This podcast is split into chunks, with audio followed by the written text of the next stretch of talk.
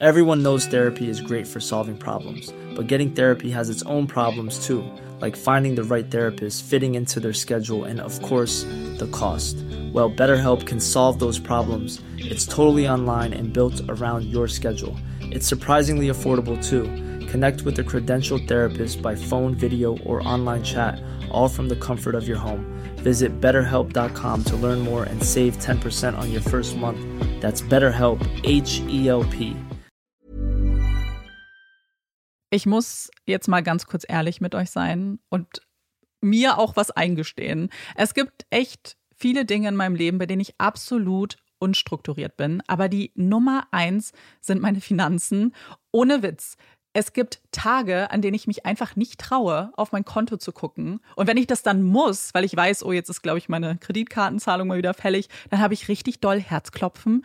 Und dann, äh, weißt du, ich gucke so, so ein bisschen nur mit einem Auge hin, wie bei einem Horrorfilm. So Decke übers Gesicht am liebsten und nur so mit einem Auge irgendwie drauf gucken. Und ganz ehrlich, das kann ja so nicht angehen. Und da passt unser heutiger Partner ganz wunderbar, denn Finanzguru hilft mir jetzt hoffentlich dabei, meine Finanzen in den Griff zu bekommen und mir nicht mehr so viel Stress zu machen. Und wer den Podcast aufmerksam hört, kann sich wahrscheinlich schon denken, dass ich genauso eine Kandidatin bin wie Amanda. Mir geht es da einfach eins zu eins genauso. Ich verliere total schnell den Überblick, auch weil ich ja einfach überhaupt nicht so gut mit Zahlen bin und so. Und da ist Finanzguru die perfekte Anlaufstelle für Menschen wie mich und Amanda, aber wahrscheinlich auch für viele von euch. Bei Finanzguru bekommt ihr nämlich den perfekten Überblick über eure Finanzen. Ihr könnt dort, wenn ihr möchtet, all eure Konten miteinander verbinden, also Girokonto, Kreditkarte, Depot oder auch zum Beispiel eure Kryptobörse. Und dann werden alle Einnahmen und Ausgaben automatisch kategorisiert und für euch übersichtlich in der App aufbereitet. Und nicht nur das, Finanzguru zeigt euch auch alle eure Verträge ganz übersichtlich an. Das heißt, wenn ihr erkennt, dass da ein überflüssiger Vertrag dabei ist, dann könnt ihr den ganz einfach mit einem Fingertipp rechtssicher über die App kündigen. Das sind aber nicht die einzigen richtig coolen Features von Finanzguru. Finanzguru kann nämlich auch noch mehr machen und zwar für euch ganz persönlich. Genau, mit Finanzguru Plus bekommt ihr nämlich detaillierte Budgetanalysen und auch personalisierte Finanztipps, also alles irgendwie perfekt auf euch zugeschnitten. Ihr habt auch Analysen eures Kaufverhaltens, die euch zur Verfügung stehen. Dann könnt ihr nämlich auch Veränderungen planen. Und was ich auch super cool finde, ist die klare Übersicht eurer Ausgaben nach Kategorie, also zum Beispiel Lebensmittel, Shopping, Tanken. Das könnt ihr alles unterteilen. Und das äh, finde ich einfach so viel übersichtlicher und auch viel einfacher dann eben für zukünftige Veränderungen. Veränderungen. Wenn ihr Finanzguru auch ausprobieren wollt, dann haben wir jetzt ein richtig, richtig cooles Angebot für euch. Und zwar könnt ihr mit unserem Code Puppies Finanzguru Plus drei Monate lang kostenlos testen. Und das ist super einfach. Ihr müsst einfach nur die App downloaden, euer Konto verknüpfen und dann in eurem Profil den Code Puppies eingeben. Ganz wichtig, der Code ist nur für NeukundInnen gültig. Und dann geht's auch schon los. Dann könnt ihr Finanzguru drei Monate lang kostenlos kostenlos testen, durchstöbern und rausfinden, welche Funktion für euch am meisten Sinn ergibt. Den Link, den Code und alle weiteren Informationen findet ihr wie immer in unseren Shownotes und auch in unserem Linktree. Und bevor es heute mit einer neuen Folge von Puppies in Crime losgeht, möchten wir uns bei unserem heutigen Sponsor bedanken und zwar bei Thalia. Alle, die gerne lesen, kennen Thalia und euer Herz schlägt jetzt vielleicht auch schon höher. Und wer von euch genauso gerne wie ich nach neuen Büchern stöbert und sich Rezensionen durchliest, für den oder die hat Thalia was total Tolles auf die Beine gestellt. Genau, ihr könnt jetzt sowohl in der Thalia-App als auch auf der Website euch eure Lieblingsbuchhändler und Lieblingsbuchhändlerinnen aussuchen. Und das sind dann Experten und Expertinnen, die euch Empfehlungen geben. Und das hat ein bisschen was von, äh, wie wenn man in eine Buchhandlung geht und sich austauschen kann und das aber ganz online, also bequem von zu Hause. Und aktuell gibt es über 280.000 Empfehlungen zu 51.000 Titeln. Da sind auf jeden Fall einige Bücher dabei, durch die man sich durchklicken kann. Und es gibt noch was ganz Tolles an dieser Aktion von Thalia. Und zwar könnt ihr über den Link www.thalia.link slash puppies and crime an einem Gewinnspiel teilnehmen. Marike, was kann man denn gewinnen? Es ist mein Traumgewinn. Man gewinnt nämlich einen Jahresvorrat Bücher. Und zwar genau ein Buch für jeden Monat, also zwölf Bücher insgesamt. Und das Allercoolste ist, diese Bücher könnt ihr euch zusammen mit eurem Lieblingsbuchhändler oder eurer Lieblingsbuchhändlerin aussuchen. Und dann habt ihr einfach jeden Monat ein tolles Gewinnbuch zu lesen. Den Link und alle weiteren Informationen, die findet ihr auch bei uns äh, wie immer in den Show Notes. Und wir können euch auf jeden Fall ans Herz legen, da mitzumachen. Wir würden ganz gerne gewinnen und wir hoffen und drücken euch auf jeden Fall die Daumen. Ihr könnt auch direkt die App runterladen, das geht auch ganz schnell und unkompliziert und könnt direkt anfangen, rumzustöbern. Ja, und ihr verpasst auch keine Buchtipps mehr. Ihr seid immer up to date. Genau. Deswegen viel Spaß beim Lesen, beim Stöbern und vor allem ganz viel Glück beim Gewinnspiel.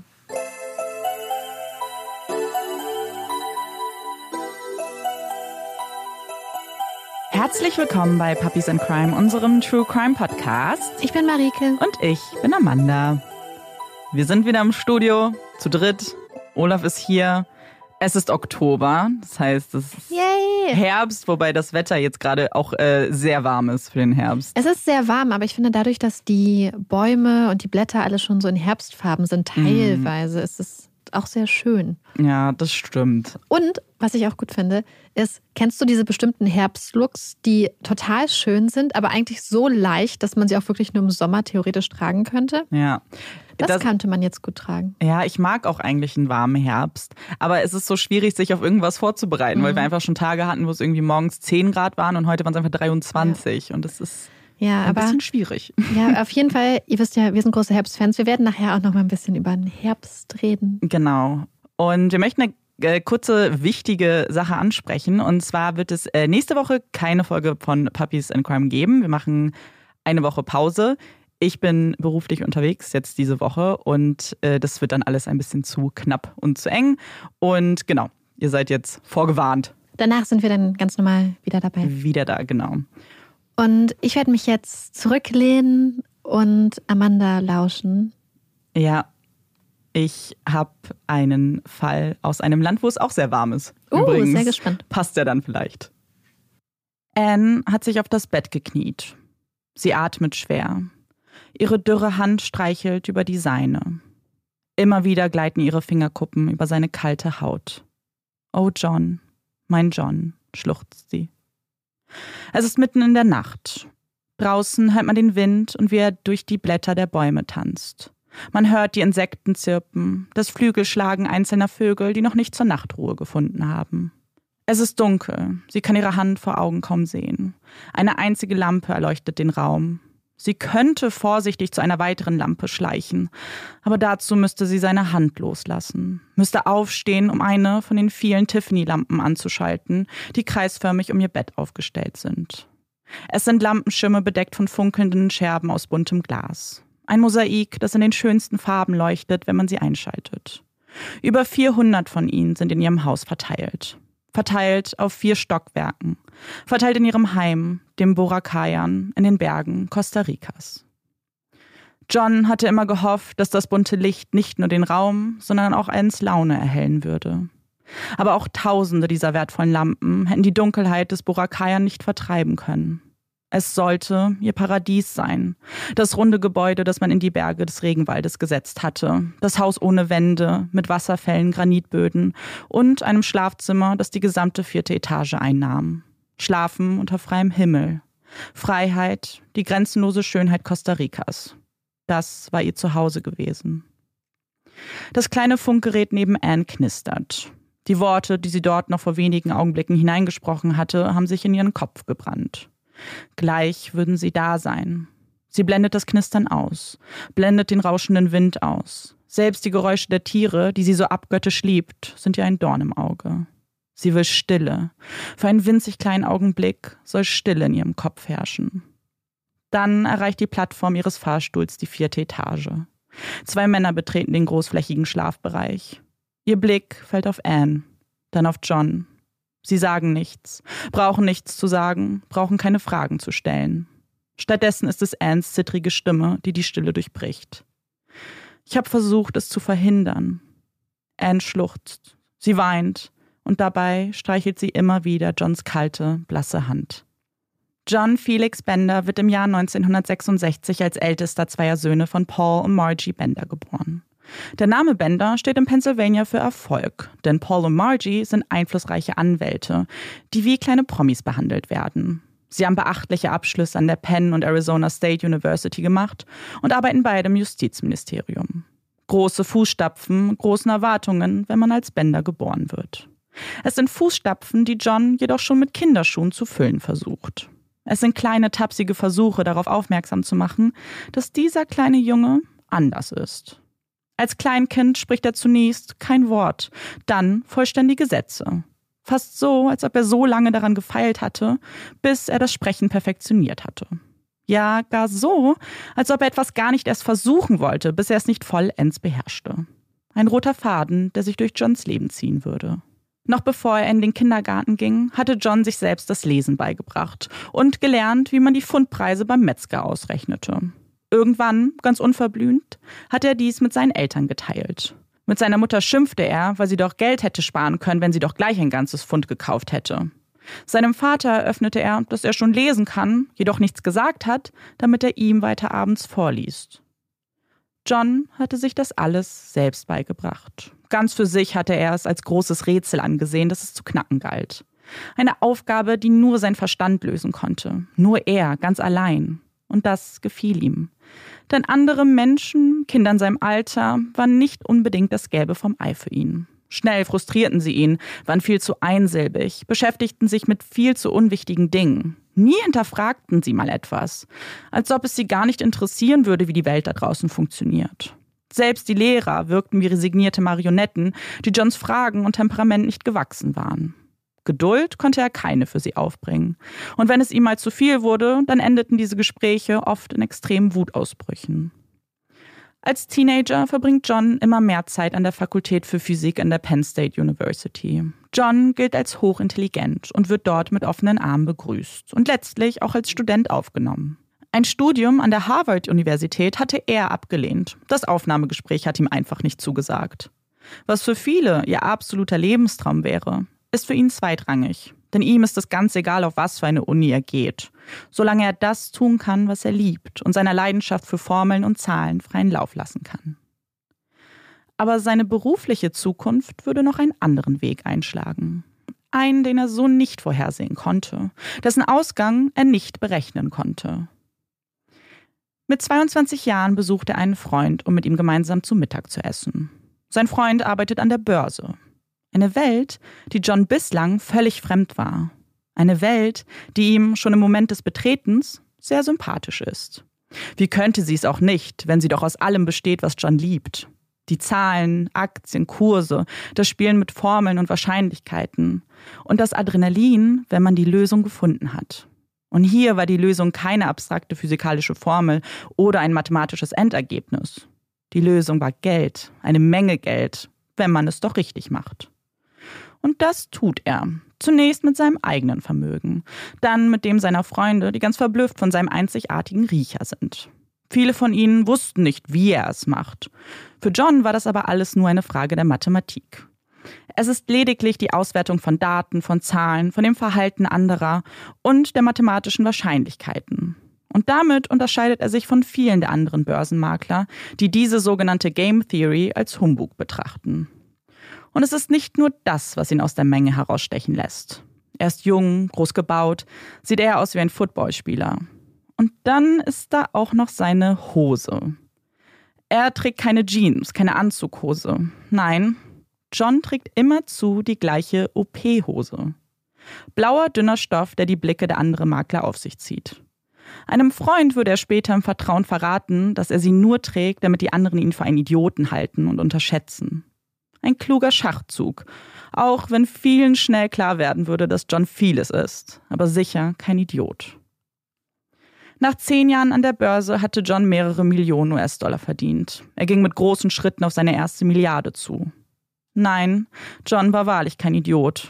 Aber er war einsam, fühlte sich verloren in der Großstadt, sehnte sich nach etwas Grün, nach einer Möglichkeit, seinen Kopf frei zu bekommen. Abstand von dem gehetzten Leben zu nehmen, das er führt. Und so entscheidet er sich, eine Farm in Virginia zu kaufen, um den Stress zu entkommen. 1998 lernt er dann sie kennen. Er ist zu Besuch bei einer seiner Ex-Freundinnen, die ein kleines Get-Together veranstaltet. Als sein Blick auf die dunkelhaarige, zierliche Frau fällt, sieht er zunächst nur eins: ihre zitternden Hände. John geht wenige Schritte auf sie zu. Hey, kann ich dir ein Glas Wasser bringen? Ihre rehbraunen Augen tauchen in das strahlende Grün seiner ein. Sie lächelt. Alles gut, ich habe eine ziemlich große Dosis Lithium in mir. Ich bin schwer bipolar. Also wenn ich mich etwas seltsam verhalte, dann deswegen. John erwidert ihr Lächeln. Oh, das kenne ich. Meine manischen Depressionen haben mein Leben auch ganz schön unter Kontrolle. Ich bin John. Hallo, ich heiße Anne. Anne Maxine Patton wird in Rio de Janeiro geboren. Sie selbst sagt, dass sie nicht mit einem goldenen Löffel im Mund zur Welt gekommen ist. Ein silberner Löffel trifft es da schon eher. Ob ihr da jeder zustimmen würde, ist fraglich. Denn Annes Leben besteht aus den teuersten Privatschulen, Häusern an den weißesten Stränden und Reisen durch die ganze Welt.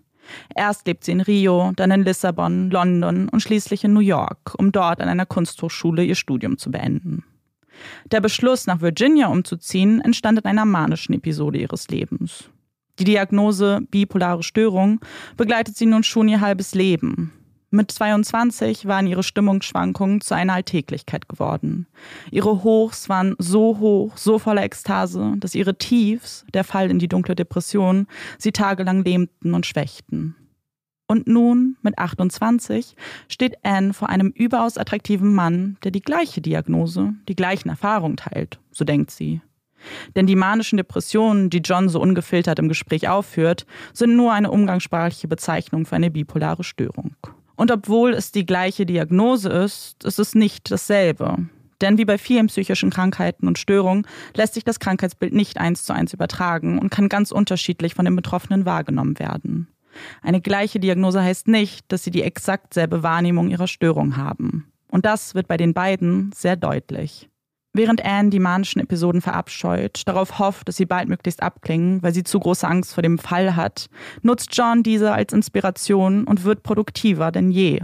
In diesen Phasen war es keine Seltenheit, dass er 20 Stunden am Stück arbeitete und an neuen Formeln und Gleichungen saß, neue Konzepte entwickelte und wieder neue, aufregende Ideen in seinem Kopf formte. Diese Unterschiede nehmen die beiden in ihrem ersten Gespräch aber kaum wahr, sind sie doch verborgen von den vielen Gemeinsamkeiten der beiden. Der Liebe zu den Tieren, denn sie sprechen und urteilen nicht, ihre komplizierte Beziehung zu ihren Eltern und der Wunsch nach Zweisamkeit. Für beide ist es Liebe auf den ersten Blick. Ein Jahr nachdem sich ihre Blicke getroffen haben und Funken sprühten, geben sie sich das Ja-Wort. Ihre Beziehung ist aufregend. Zum ersten Mal fühlen sie sich verstanden, fühlen sich nicht als Außenseiter der Gesellschaft. Die beiden haben das fehlende Puzzleteil in ihrem Leben gefunden und möchten es nie wieder aufgeben. Nein, gemeinsam möchten sie sich ein Zuhause aufbauen. John möchte sich von der Börse distanzieren, hat endlich genug Geld verdient und möchte beginnen, sein Leben zu leben. Und dafür ist ihm die Farm in Virginia nicht groß genug. Er will mehr, mehr Grün, mehr Tiere. Er möchte Freiheit und die findet er in Costa Rica. Die kleine Stadt La Florida de Baru ragt 670 Meter über dem Pazifik und liegt im Südwesten Costa Ricas. Es ist eine dicht bewachsene Region, kaum erschlossen, von gerade einmal 100 Menschen bewohnt. Elektrizität, fließend Wasser oder gepflasterte Straßen kann man hier lange suchen. Wenn man sich entscheidet, hier zu leben, dann gibt man sein Leben dem Regenwald hin, wird ein Teil der Flora und Fauna, unterwirft sich den Affenbanden, lernt es mit den unterschiedlichsten giftigen Spinnen und Schlangenarten Tür an Tür zu leben.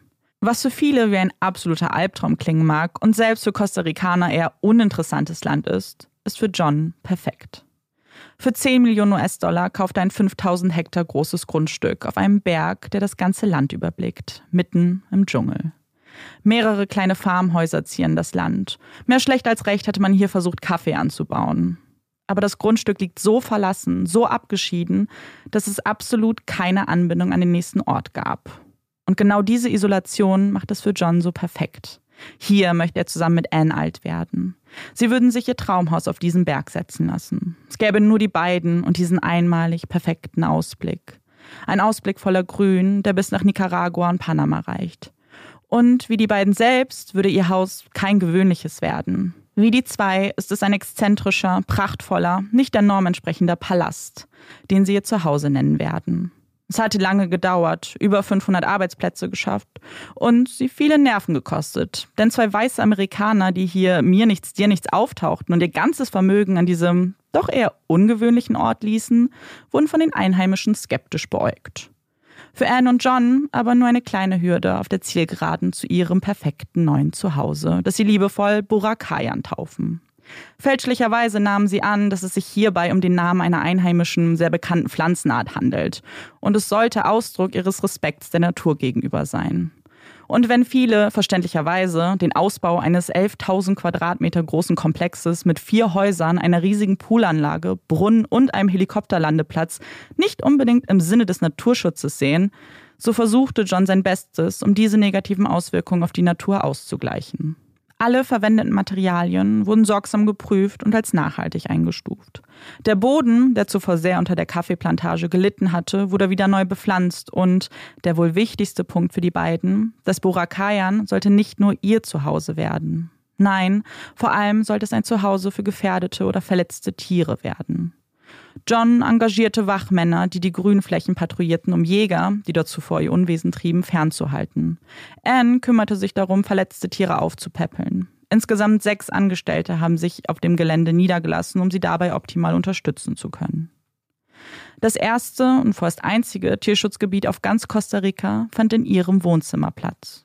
Und das im wahrsten Sinne des Wortes, denn Wände, Fenster gab es keine in ihrem Zuhause. Stattdessen vier runde, aufeinandergesetzte Ebenen, die lediglich bei Sturm oder zu starkem Wind von einem Windschutz ummantelt wurden. Wie über Nacht wurde aus dem Gebäude ein Sommercamp für Affen, ein Abenteuerspielplatz für Faultiere und Papageien. Überall waren sie. Insekten, Vögel, kleine Eidechsen. Überall waren ihre geliebten Tiere. Und Anne und John mittendrin. Was auch immer sie taten, ob sie in ihrer offenen Küche kochten und zu Abend aßen, ob sie ein gemeinsames Bad in ihrer freistehenden Badewanne nahmen oder in der vierten Etage auf ihrem Bett lagen und damit den Wolken ganz nah waren, was auch immer sie taten, sie waren draußen, sie waren frei, sie waren glücklich. Bis zum April 2001. John und Anne sind auf dem Weg in die Stadt. Sie wollen neue Samen kaufen, um das Land weiter zu bepflanzen. Auf einer sonst unbefahrenen Straße kollidieren sie mit einem entgegenkommenden Auto. Und was zunächst nach einem gewöhnlichen Autounfall aussieht, entpuppt sich bald als absoluter Horror. John Bender, du kommst mit uns mit, erklingt es aus dem Wagen. Ein bewaffneter Mann steigt aus, eilt zu John und hält ihm eine Waffe an den Kopf. Zuvor hatte er zwei Warnschüsse abgegeben. Anne schreit, sie hält sich die Ohren zu. Sie versteht nicht, was hier passiert. Alles geht so wahnsinnig schnell. Würden sie John entführen? Würden sie ihn töten? Und was würde mit ihr geschehen? Dann fällt ihr Blick auf einen zweiten Mann. Er zieht sich seine Jacke aus. Darunter erblickt sie etwas. Was, was bedeutet das? Es ist eine Polizeiuniform. Sie schaut etwas genauer auf den ersten Mann, der immer noch John ganz nah an sich presst. Ja, auch er trägt ein Hemd in der gleichen Farbe. Die beiden sind also Polizisten. Aber was wollen sie von ihnen? Was haben sie verbrochen? Das wird ihnen auf dem Revier eröffnet. Ein ehemaliger Geschäftspartner von John würde ihn verklagen. Er sagt, er habe mit ihm einen mündlichen Vertrag abgeschlossen, bei dem ihm 25 Prozent Anteile an seiner Firma zugesichert wurden, die er aber bis heute nicht ausgezahlt hatte. 25 Prozent, das wären über 500 Millionen US-Dollar. Und damit nicht genug. Es stehen ebenfalls Vorwürfe der Steuerhinterziehung im Raum. Was sonst hätte es auch für einen Grund gehabt, dass John ausgerechnet in das Steuerparadies Costa Rica gezogen ist. Und vielleicht steckt in dieser Aussage auch ein Fünkchen Wahrheit. Denn John hatte einen Hass gegen die USA und ihr Finanzsystem entwickelt. Kaum waren er und Anne nach Costa Rica gezogen, hatte er seine amerikanische Staatsbürgerschaft aufgegeben. Ob er das wirklich tat, um Steuervorteile zu erhalten, ist fraglich und passt eigentlich so gar nicht zu Johns Lebensweise. Und für ihn ist dieses Gespräch mit dem Polizisten auch mehr als merkwürdig. Warum hatten sie ihn hierher gebracht? Um ihm diese Botschaft zu übermitteln? Anklagen konnten sie ihn nicht, wie auch für ein Verbrechen, das er angeblich in den USA begangen hatte. Und wenn man dort einen Prozess gegen ihn vorbereitet, würde man ihm das nicht auf eine andere, formellere Art mitteilen? Bestimmt nicht, indem ihm zwei Polizisten mit einer Waffe am Kopf bedrohen. Sollte ihm also ein Schreck eingejagt werden? Mochten sie ihn nicht? Damit wären sie nicht die einzigen gewesen, denn die Benders wurden mit der Zeit immer unbeliebter in Costa Rica. Da waren zum Beispiel die Jäger, die von ihrem Stammjagdplatz vertrieben wurden. Arbeiter, die nicht für sie tätig sein durften und sich deshalb benachteiligt fühlten. Und dann diese beiden Polizisten. Was sollten sie bloß tun? Nach Anraten eines Freundes zogen sie zunächst für drei Monate nach Kanada. Etwas Abstand würde ihnen gut tun, würde ihre Laune heben, würde sie Costa Rica wieder lieben lassen. Aber nach ihrer Rückkehr ist alles wie zuvor. Nein, eigentlich ist es noch schlimmer. Bewaffnete Jäger versuchen auf ihr Grundstück zu kommen, werden von ihren Wachmännern niedergeschossen. Die konstante Bedrohung, die Angst, dass es jemandem gelingen würde, begleitet Anne und John. Aus ihrem Palast, das Freiheit für sie symbolisieren sollte, wird eine Festung. Eine Festung, die die beiden nicht mehr verlassen. Sie empfangen keine Freunde oder Bekannte. Es gibt nur noch die beiden. Die beiden inmitten einer tiefen, dunklen, depressiven Episode. Eine Episode, die so viel länger anhält, als sie es jemals zuvor getan hat. Anne ist nur noch ein Schatten ihrer selbst. Sie isst kaum, kann sich nur schwer aus dem Bett quälen. So tief und dunkel diese Zeit für sie ist, so manisch und von Paranoia begleitet ist sie für John. Er kann das nicht verstehen. Er weiß nicht, was mit Anne passiert. Sie ist krank. Irgendwas hat sie krank gemacht. Und er muss herausfinden, was es ist. Er muss sie heilen. Er muss die Lösung für dieses Problem finden. Stunden über Stunden recherchiert er in unzähligen Büchern nach einer möglichen Ursache. Vielleicht etwas Exotisches. Vielleicht müssen sie nochmal raus. Aber nein, sie können das Boracay nicht verlassen. Das ist der einzige sichere Ort. Nur hier kann er sie beschützen. Da draußen, da warten sie, die Menschen, die es auf sie abgesehen haben. John beginnt sich ein kleines Waffenarsenal aufzubauen. Nur für den Fall der Fälle natürlich. Aber das alles hilft nichts. Anne ist noch immer von der Angst gelähmt und so entscheidet sie, gemeinsam mit John zu verreisen. Diesmal nach Neuseeland. Ganze dreieinhalb Monate verbringen sie im Land der langen weißen Wolke, nur um festzustellen, dass ihnen ihr Zuhause fehlt. Sie haben sich aus gutem Grund für Costa Rica entschieden, weil sie das Land lieben, weil sie ihr Leben dort lieben. Und genau aus diesen Gründen würden sie auch zurückkehren. Diesmal für immer. 2003 laden John und Anne einige Botaniker aus den USA, Costa Rica und Deutschland auf ihr Grundstück ein, um die vielfältige Vegetation zu erforschen. Eine Mission, die mit Erfolg gekrönt wird. Gleich drei bislang unbekannte Orchideenarten werden auf ihrem Grundstück gefunden. Ein absoluter Durchbruch für das Team.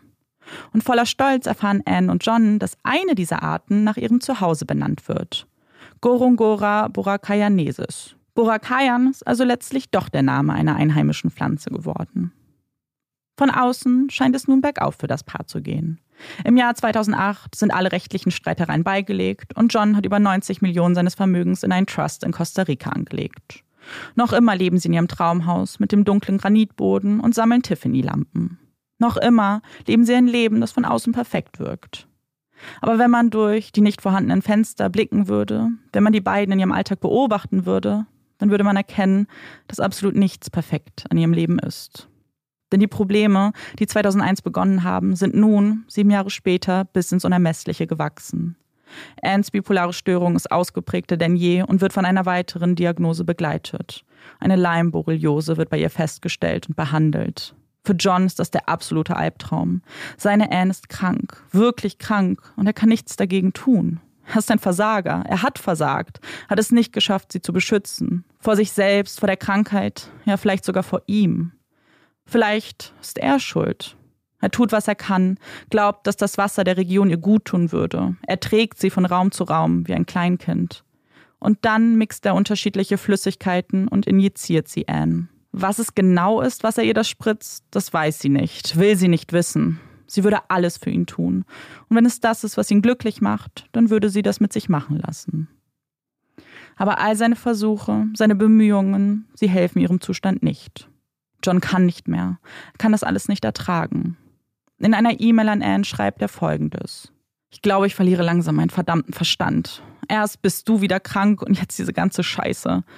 Heute ist ein totaler Albtraum und morgen wird es noch schlimmer. Gerade als ich das Gefühl hatte, ich könnte endlich anfangen, glücklich zu sein, passiert das alles. Am liebsten wäre ich tot. Ich fühle mich so verdammt schrecklich. Ich will alle töten und dann mich. Ich verdiene es zu sterben.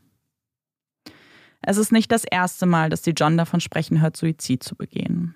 Erst kam diese Äußerung in unregelmäßigen Abständen, dann immer häufiger, mittlerweile täglich. Seit neuestem gibt es da auch diese Vorkehrung, so nennt er sie. Dann sammelt er alle Medikamente, die sie im Haus haben, verbreitet sie auf einem Tisch. Er schiebt sie zusammen, solange bis sie einen kleinen Haufen bilden. Danach schaut er Anne an. Irgendwann werde ich sie alle nehmen. Sechs Wochen lang üben sie das jeden Tag. John distanziert sich immer mehr von seinen Eltern, beantwortet keine E-Mails mehr. Und sein Therapeut ist ratlos. Er weiß nicht, wie er John noch helfen soll. Antidepressiva verweigert er. Das hat er schon immer getan. Stattdessen hört er ihm weiter zu, ist immer für ihn da. erfährt auch von diesen Verabredungen am Dinnertisch.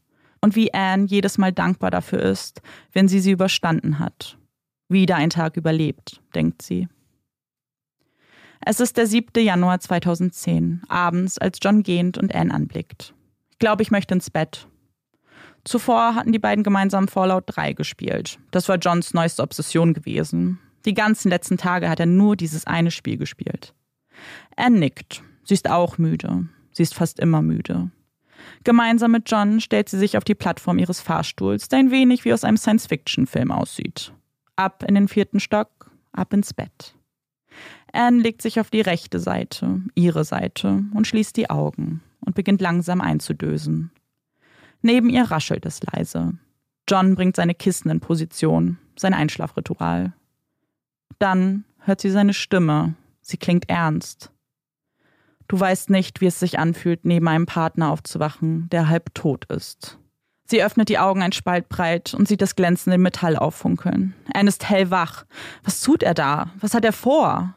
Es ist dunkel, aber Anne weiß ganz genau, was sich da in seiner Hand befindet. Es ist seine Waffe. Sie greift nach dem kleinen Revolver. John, John tu's nicht. Sie kniet, weiß nicht, wo sie genau hingreift, weiß nicht, wo sein Arm, sein Kopf, sein Oberkörper ist. Und dann, plötzlich, löst sich ein Schuss. Anne steht auf, greift nach ihrem Funkgerät. Sie verständigt ihre Wachmänner. Jemand soll herkommen, jemand soll helfen. Sie läuft ein paar Runden im Kreis. Sie weiß nicht, was sie tun soll. Und John, mein Gott. Sie schickt den Fahrstuhl nach unten, geht zurück zum Bett und streichelt seine Hand. Sie ist so kalt. Dann schaut sie in sein Gesicht, sein wunderschönes Gesicht. Er atmet nicht mehr. John ist tot. Als die beiden Männer das Schlafzimmer betreten, finden sie dort eine gebrochene Anne vor. Ich habe versucht, es zu verhindern. Sie wirft einen Blick auf John, dann auf sich selbst. Sie ist blutüberströmt, genau wie das Kissen, auf dem er liegt, das in ein dunkles Rot gefärbt ist. Einer der Wachmänner geht vorsichtig auf Anne zu und reicht ihr die Hand. Sie nimmt sie dankend an und steht vorsichtig auf. Gemeinsam fahren sie in den zweiten Stock, wo Anne ein Beruhigungsmittel nimmt und den Laptop aufklappt. Zunächst schreibt sie eine E-Mail an die Familie und die Freunde. Dann ruft sie ihren Bruder Ken in ihrem Haus in Michigan an. Ken, er hat es getan. He finally did it. Als die Polizei in der Nacht das Haus der Benders betritt, sind sie schockiert. Schockiert von dem, was sie in dem Haus vorfinden. Noch bevor sie überhaupt einen Blick auf Johns Leiche werfen können, werden sie von einem großen Glaskasten voller Schmuck und Juwelen begrüßt. Zig bunte Steine, einer wertvoller als der andere, glänzen und funkeln in der Vitrine. Rubine, Smaragde, sogar Diamanten finden sie im ganzen Haus verteilt. Mal wunderschön drapiert und zur Schau gestellt, andere in Rucksäcken verwahrt. Über 3000 Schmuckstücke und Edelsteine finden sie an diesem Abend, sichern sie und nehmen sie mit ins Revier. Genau wie Anne, die bereits um 11 Uhr morgens ihre Zeugenaussage aufgibt. Sie berichtet von Johns suizidalen Gedanken, berichtet von der Waffe, von dem Kampf und wie sich dann ein Schuss löste. Es wirkt ein wenig so, als ob sie erst in diesem Augenblick, nachdem sie es laut ausgesprochen hat, versteht, was das alles bedeutet. Dass ihr John tot ist, er nie wieder für sie da sein wird, sie in seinen starken Arm hält, sie mit diesem unglaublich charmanten Lächeln begrüßt, sie nie wieder in seine tiefgrünen Augen blicken kann. Anne beginnt zu weinen, hysterisch bittet sie darum, ihren Therapeuten anrufen zu dürfen. Sie muss ihn sofort sehen. Er hat sich erschossen. John hat sich erschossen. erklingt ihre tränenerfüllte Stimme durch den Hörer. Sofort eilt er zum Polizeirevier und kann seinen Augen kaum glauben. Wer ist diese Frau und was hat sie aus Anne gemacht? Die Frau, die er da sieht, ist dünner denn je, kann kaum ein Glas Wasser halten. Sie eilen ins Krankenhaus, wo sie Anne gründlichst untersuchen. Sie wiegt gerade einmal 36 Kilo. Sie ist so schwach, dass sie künstlich ernährt werden muss. Neben ihrem Herzen wird ein Blutgerinnsel gefunden und ihr muss eine permanente Gefäßstütze implantiert werden. Und am ganzen Körper finden sie Entzündungen, Beulen und wunde, offene Hautstellen. Wie sich bei der Untersuchung herausstellen würde, handelt es sich hierbei um Einstichverletzungen am ganzen Körper. Sieben Monate wird Anne im Krankenhaus verbringen. Sieben Monate resigniert in einem Krankenbett liegen und kaum Emotionen aufbringen können. Ja, John ist tot, das weiß sie, aber sie spürt einfach nichts. Nur Leere, nur Schmerz. Und während Anne und ihre Ärzte darum kämpfen, sie wieder fit zu machen, sind die Ermittler schon nach wenigen Stunden überzeugt davon, ganz genau zu wissen, was hier wirklich passiert ist. Denn Anns Geschichte, und für sie ist sie nicht mehr als das, passt einfach nicht zu den Hinweisen und Spuren, die sie am Tatort gefunden haben. John wurde durch einen einzigen Schuss getötet. Die Kugel trat hinter seinem rechten Ohr ein und konnte diagonal im linken Bereich seines Schädels lokalisiert werden. So sieht doch kein Suizidversuch aus. Und wieso überhaupt das rechte Ohr? Sie haben Fotos von John und Anns Hochzeit gefunden. Da schneidet er die Torte mit der linken Hand. Auf vielen Fotos finden sie ihn mit seiner linken hantieren. Freunde und Familie bestätigen ebenfalls, dass John Linkshänder war. Und dann ergibt die Schussrichtung aber wirklich gar keinen Sinn. Außerdem hatte man keinerlei Schmauchspuren auf John gefunden. Auf Anns Kleidung und einem Kissen fanden sie diese aber sehr wohl. Auch wurde die Waffe auf dem Boden links neben dem Bett vorgefunden. Äußerst mysteriös für die Ermittler. Nach nur sieben Tagen sind sie vollends überzeugt. Sie wissen, dass Anne ihren Ehemann getötet hat.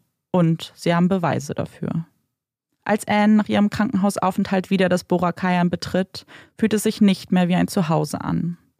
Die Polizei hatte vieles beschlagnahmt, ihre Computer, wertvolle Gegenstände. Die Pflanzen schienen nicht mehr so grün wie vorher. Keine Vögel zwitscherten im Wohnzimmer und kein Faultier begrüßte sie freundlich. Ihr Palast wirkte nun vielmehr wie ein Geisterhaus. Anne hatte ihre ehemals beste Freundin Celine aus den USA einfliegen lassen. Wie mit allen ihren Freunden hatte Anne den Kontakt abgebrochen, so wie es auch John mit seinen Freunden und seiner Familie getan hatte. Sie isolierten sich komplett von ihrer Außenwelt. Für sie gab es nur sich selbst und sonst niemanden. Folie à deux. Das diagnostiziert ihn ihr Therapeut. Übersetzt bedeutet das so viel wie Wahnsinn zu zweit. Es soll beschreiben, dass eine gesunde Person die Wahnvorstellung einer erkrankten Person übernimmt, wenn sie sehr viel Zeit miteinander verbringen, sich quasi mit dieser paranoiden Störung anstecken. In diesem Fall war Anne natürlich nicht psychisch gesund und hatte ihre eigenen Probleme. Aber es war einzig John, der an einer Paranoia litt und diese dann auch auf Anne übertrug und sie sich irgendwann beide gegenseitig in ihrem wirren Glauben bestärkten. Noch bevor Anne das Haus betreten hatte, sprach sie mit Juan Alvarez. Juan war Johns Vertrauter gewesen und kümmerte sich um den Trust in Costa Rica. Er verwaltete ihr Geld, ihr Vermögen und auch jetzt war er immer noch verantwortlich für die Benders. Anne beschaffte er gleich zwei Anwälte, die bereits im Haus auf sie warten würden. Sie begrüßen Anne optimistisch. Sie werden dich nicht anklagen, weil du schuldunfähig bist. Anne irritiert diese Aussage. Schuldunfähig? Wegen ihrer psychischen Störung? Warum sagen Sie nicht, dass sie schuldunfähig ist, weil sie unschuldig ist? Sie spricht erneut mit Juan, möchte sicher gehen, dass sie nichts zu befürchten hat, möchte wissen, ob sie selbst aktiv werden soll. Aber Juan versichert ihr, er hat sich längst um alles gekümmert. Alles wird gut. Das sagt er immer noch, als Anne im August 2011 offiziell des Mordes an John angeklagt wird. Anne versteht die Welt nicht mehr. Wieso wird sie angeklagt? Und warum tun ihre Anwälte nichts? Und haben sie überhaupt ihr Bestes im Sinn? Erste Zweifel schleichen sich ein, als sie feststellt, dass Juan sich weigert, ihr weiter Geld zukommen zu lassen. Er spricht da von einem Übereinkommen mit John. Anne soll nur das Nötigste erhalten, da das Haus Besitz des Trusts ist. Und dieses Nötigste reicht nicht, um das Haus und die Angestellten zu bezahlen. Wachmänner müssen entlassen werden und so ziehen auch bald wieder die Jäger in ihr ehemaliges Tierschutzgebiet ein. Ihre Zweifel bestätigen sich auch, als sich ihr ein ehemaliger Mitarbeiter von Juan anvertraut und ihr die Finanzbücher zeigt. Juan unterschlägt Geld. Seit Jahren. Er nimmt es und er lebt in Saus und Braus, kauft Immobilien, schon Millionen hat er dem Trust entnommen. Anne ist schockiert. John hatte diesem Mann alles anvertraut, was sie hatten. Er hatte darauf vertraut, dass er gut mit dem Geld umgeht, es nicht egoistisch verprasst. Das würde sie ihm nicht durchgehen lassen. Aber bevor sie überhaupt daran denken kann, gilt es, einen Prozess vorzubereiten. Natürlich mit einem neuen Rechtsanwalt. Einem engagierten Mann namens Fabio Ocontrillo. Und Fabio glaubt an ihre Unschuld und geht mit einem Nicht-Schuldig-Pli in den Prozess. Der Prozess beginnt im Januar 2013, drei Jahre nach der Tat. Der Raum, in dem über Anns Schicksal entschieden werden soll, ähnelt nicht den Gerichtssälen, die wir aus anderen Prozessen gewohnt sind. Hier gibt es keine pompösen Tribünen. Stattdessen einfache Plastikstühle und Tische, die in einem Raum platziert wurden, der viel eher einem Klassenraum ähnelt als einem Gerichtssaal. Die Anklage unter Staatsanwalt Louis Ossis möchte ein klares Bild zeichnen. Anne Bender hat ihren Ehemann heimtückisch im Schlaf ermordet. Die Staatsanwaltschaft habe die Blutspuren analysiert und festgestellt, dass der Tatort postmortem manipuliert wurde und alles gestellt wurde. Die Waffe und die Patronenhülse wurden einem Ort vorgefunden, links vom Bett, bei dem sie gar nicht hätten liegen können, wenn es sich um einen Suizid gehandelt hätte. John hatte an seinen Händen keine Schmauchspuren, Anne hingegen am ganzen Körper. Er war Linkshänder, die Kugel trat jedoch hinter seinem rechten Ohr ein. Nein, das, was Anne den drei Richtern, die über ihr Schicksal entscheiden werden, versucht klarzumachen, ist nicht nur unmöglich, es ist eine Lüge. Die Anklage ist überzeugt davon, dass Anne ihren schlafenden Ehemann im Stehen getötet hat. Sie stand hinterm Bett, hat die Waffe auf ihn gerichtet und geschossen. Danach hat sie das Blut verteilt und die Waffe links neben ihm liegen lassen. Das alles würden die Experten und Expertinnen der Anklage im Laufe des Prozesses beweisen. Und warum soll sie das getan haben? Ein Motiv müssen sie nicht präsentieren, sie entscheiden sich es aber doch zu tun. Es ging ihr immer nur um die Edelsteine. Sie wollte sie für sich haben. Edelsteine im Wert von 15 Millionen Dollar, für die es übrigens keine Belege und Papiere gibt. Wie die Benders an diese Steine gekommen sind, weiß die Staatsanwaltschaft nicht. Sie glauben aber nicht, dass es auf legalem Wege war. Anne ist verblüfft, ja sogar erbost von diesen Aussagen. Sie ist unschuldig, das weiß sie. Und diese ganze Theorie ist nur das, eine Theorie.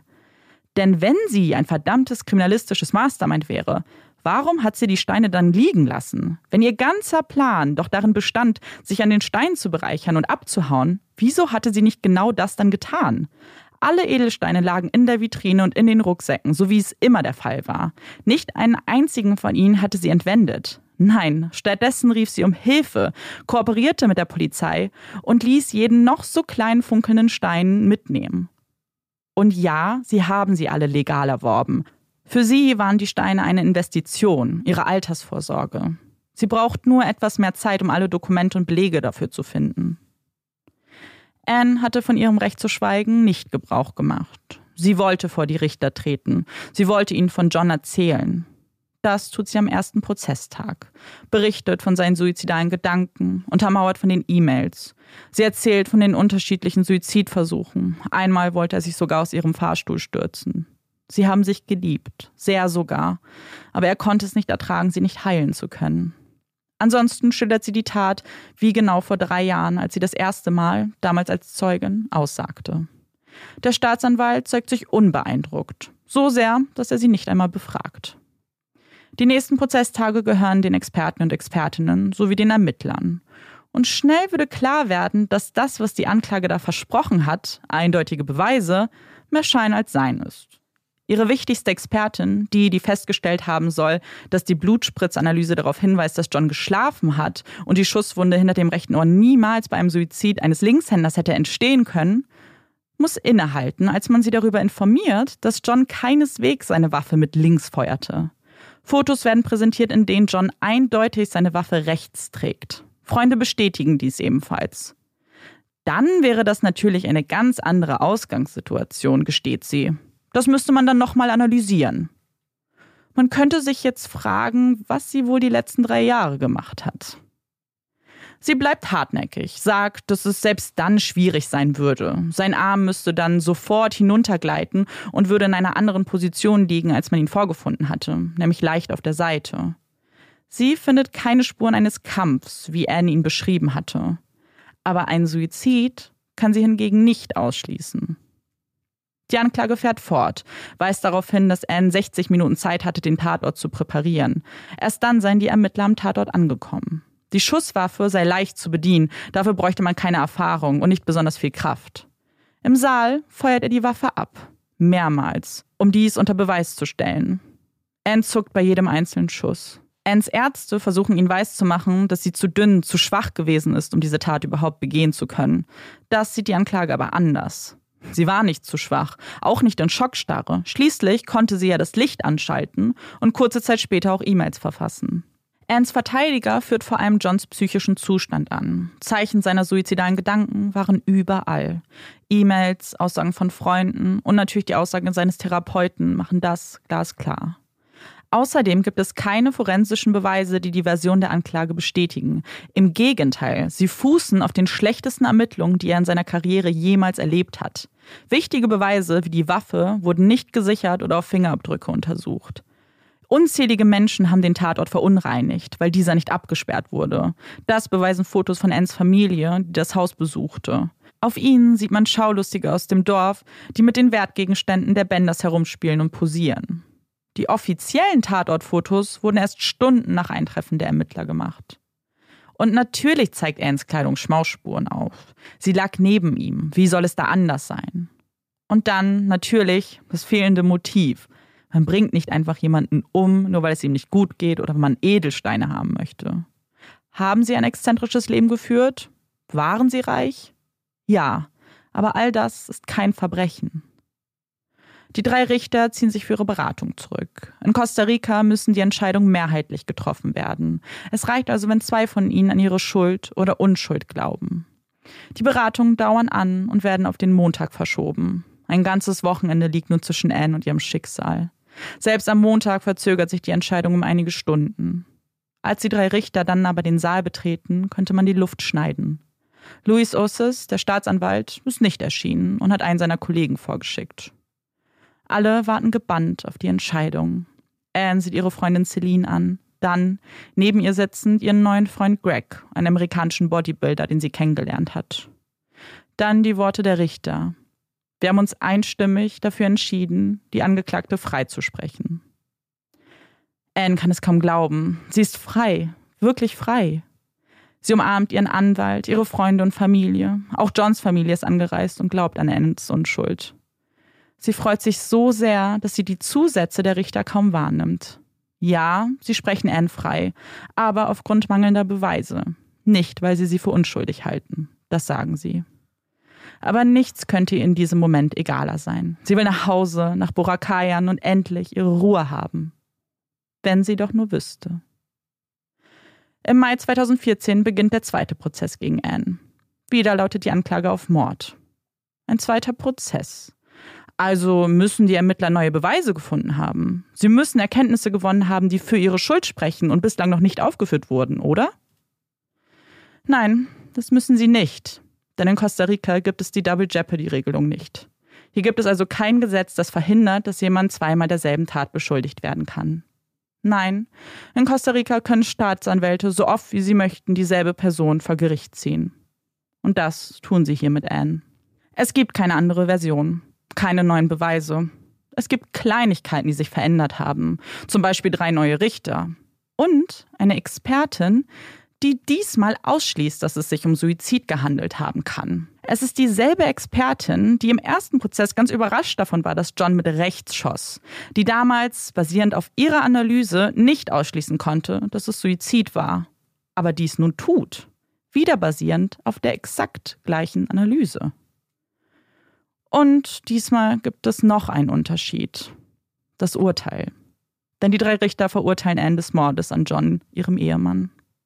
Sie wird zu einer 22-jährigen Haftstrafe verurteilt, die sie sofort anzutreten hat. Anne ist fassungslos. Was ist hier passiert? Warum lässt sie das Rechtssystem im Stich? Resigniert tritt sie ihre Haftstrafe an und lässt ihre trauernden Freunde und ihre Familie zurück. Das Leben im Gefängnis ist trist und grau. Sie teilt sich ihre Zelle mit neun Frauen, schläft in einem Hochbett. Ihr Anwalt geht sofort in Berufung. Mit Erfolg. Nach neun Monaten Haft darf Anne das Gefängnis verlassen. Das Urteil wurde gekippt. Das erfährt sie, ganz formlos, von einem der Gefängnismitarbeiter. Sie darf gehen. Aber weil die Staatsanwaltschaft bereits einen dritten Prozess angekündigt hat, wird ihr Reisepass einbehalten. Sie muss also nochmal ran. Ein drittes Mal. Und diesmal würde sie sich nicht einzig auf das Rechtssystem verlassen. Diesmal würden sie ihre Unschuld beweisen, auch wenn sie das eigentlich nicht tun müssten. Sie würde nicht nochmal das Risiko eingehen, ihr Schicksal in die Hände dreier Richter zu geben. Diesmal gehen sie auf Nummer sicher. Richard und Selma Eichenbohm arbeiten für die IFS, die Independent Forensic Services, und haben schon an vielen bekannten Fällen wie zum Beispiel dem Aaron Hernandez oder dem Casey Anthony Fall gearbeitet. Die beiden werden aus den USA eingeflogen. Sie haben sich in den letzten Jahren mit dem Fall beschäftigt, haben eine forensische Analyse betrieben und in über 30 Experimenten Anns Version überprüft. Jedes einzelne dieser Experimente zeigte auf, dass ihre Beschreibung der Geschehnisse nicht nur möglich, sondern sogar sehr wahrscheinlich ist. Sie gehen sogar so weit, dass die Version der Anklage, die einer stehenden Anne, schier unmöglich sei. Denn wie sollte sie im Stehen die Waffe so halten, dass sie hinter seinem rechten Ohr eindringt und dann diagonal nach links hochschießt? Selbst wenn Anne auf dem Bett gekniet hätte, wäre das eine ganz unnatürliche Position, eine Waffe zu halten. Diese Position ergibt nur dann Sinn, wenn eine Hand ihre runtergedrückt hätte, genau wie es bei einem Kampf der Fall wäre. Damit würde sich auch erklären lassen, wie die Schmauchspuren nur auf ihr landen konnten und auch, dass die Waffe und die Patronenhülse durch den Druck nach links geschleudert wurden. Das zeigen ihre Experimente. Ihre Analyse der Blutspritzer zeichnet ebenfalls das Bild eines bewegten Johns, keines Schlafenden. Das Gericht lässt Richard und Selma nicht als Experten zu. Sie dürfen jedoch als Zeugen aussagen und auch die Expertin der Anklage befragen. Eine kleine Enttäuschung für Anns Team, aber besser als nichts. Und letztlich, da ein anderer Experte der Staatsanwaltschaft ausfällt, betritt Selma dann doch den Zeugenstand als Expertin. Sie beschreibt ihre Experimente, ihre Analysen, die deren der Expertin der Staatsanwaltschaft komplett widersprechen und fasst zusammen, dass Anns Version sehr viel wahrscheinlicher ist als ein geplanter Mord, zumindest so wie er von der Anklage dargestellt wird. Wieder sagt auch Anne aus, jedoch zum ersten Mal auf Spanisch. Sie hofft damit, die Distanz zu den Richtern brechen zu können. Wieder schildert sie ihre Beziehung, Johns Verhalten in den letzten Jahren. Anne ist eine geschwächte Frau, die nur noch mit einer Gehhilfe laufen kann. Ihre Erzählungen, ihre Emotionen gehen unter die Haut. Sie betont, wie sehr sie John geliebt hat, dass sie ihm niemals hätte etwas antun können. Im Gegenteil, sie wollte nicht, dass er stirbt. Sie wollte es verhindern. Die Richter lauschen dem Inhalt des dritten Prozesses, der sich deutlich von den ersten beiden unterscheidet. Sie beraten sich und kommen zu einem Ergebnis. Als die Richter wieder in den Saal zurückkehren, um ihre Entscheidung zu verkünden, weiß niemand, womit man rechnen soll. Die Ausführungen von Selma waren beeindruckend, Anns Emotionen berührend. Aber könnte man sich auf die Richter verlassen? Könnte man ihnen vertrauen? Oder würden sie, wie beim zweiten Prozess, enttäuscht werden? Die Richter haben wieder einstimmig entschieden. Sie sprechen Anne frei. Es sei der Anklage nicht gelungen, einen Suizid auszuschließen und einen Mord zweifelsfrei zu beweisen. Anne fällt Celine in die Arme. Greg ist im Zuge des dritten Prozesses verstorben. Ein harter Schlag für Anne. Aber nun würde alles besser werden. Da ist sie sich sicher. Als letztlich auch eine Berufung der Anklage abgelehnt wurde, erhält Anne endlich ihren Reisepass zurück. Zusammen mit ihren Freunden und ihrer Familie reist sie zurück in die USA und kehrt Costa Rica den Rücken. Sie kehrt dem Boracay den Rücken. Für zwölf Jahre war es das Paradies für sie und John gewesen. Ein dunkles Paradies. Aber es war ihr Zuhause, ihr Palast, ihre Festung. Nun steht dieser Palast einsam und allein auf einem Hügel. Er überschaut ganz Costa Rica, ist ummantelt von dichtem Grün. Er beherbergt Faultiere, Affen, Vögel, Insekten und Blumen wunderschöne Blumen.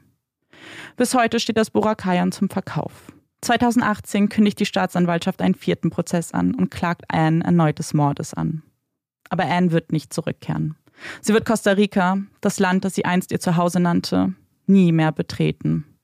Da ist sie sich sicher. Ich, ich mache jetzt mal was, was ich normalerweise meistens nur off-Record mache, ja. was ich denke bei diesem Fall. Und es ist. Ja. Ich bin so wütend. Ich bin so, so, so, so wütend, weil dass die Staatsanwaltschaft sie am Schluss ein viertes mhm. Mal angeklagt hat. Das macht mich irgendwie so, ich weiß nicht, ich, wir haben mir richtig oft Fälle, wo Sachen unfair sind ja. und wo Sachen nicht richtig laufen. Aber ich bin komplett sprachlos und frage mich halt auch, inwiefern, ob da keine Weisungsgebundenheit vorliegt und wie die Staatsanwaltschaft da hierarchisch aufgebaut ist, dass da niemand eingeschritten ist und gesagt mhm. hat, das sind Ressourcen, das ist Zeit, das ist Geld. Eine Person, die schon nicht mal mehr im Land ist, anzuklagen und dann. Äh, für mich hört sich das so nach einer ganz persönlichen Geschichte an, weil sonst kann ich mir nicht erklären, Außer vielleicht der Staatsanwalt hat gedacht, dass er damit quasi seinen Public Profile so und sich selbst so ein bisschen pusht und mhm. dass es ein Karriereschritt ist. Aber ich kann mir das überhaupt nicht erklären, wie er oder sie, ich denke mal, es ist ein ach, ja, ja, ist ein, er. Staatsanwalt, ja. da so hinter ist. Ja.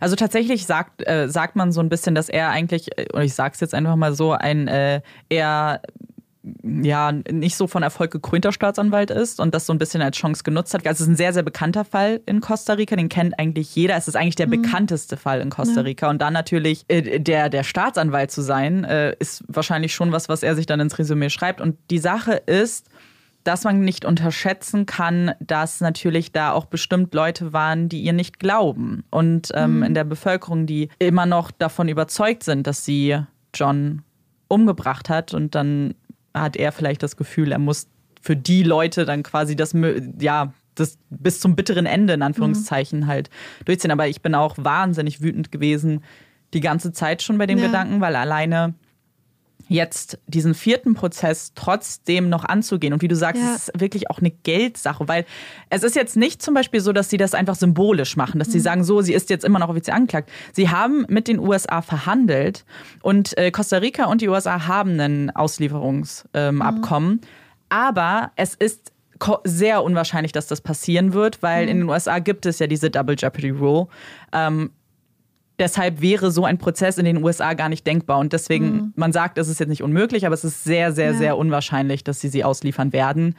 Einfach basierend darauf, dass es drei Prozesse schon gab, in denen sie zweimal freigesprochen wurde und einmal durch, nach einer Berufung wieder freigesprochen wurde. Ja. Also.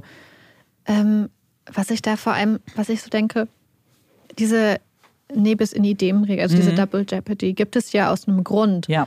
Das ist ja zum einen einfach auch ein rechtsstaatliches Prinzip, um Menschen davor zu schützen, dass sie immer und immer wieder, wie in diesem Fall jetzt, vor Gericht gezerrt werden.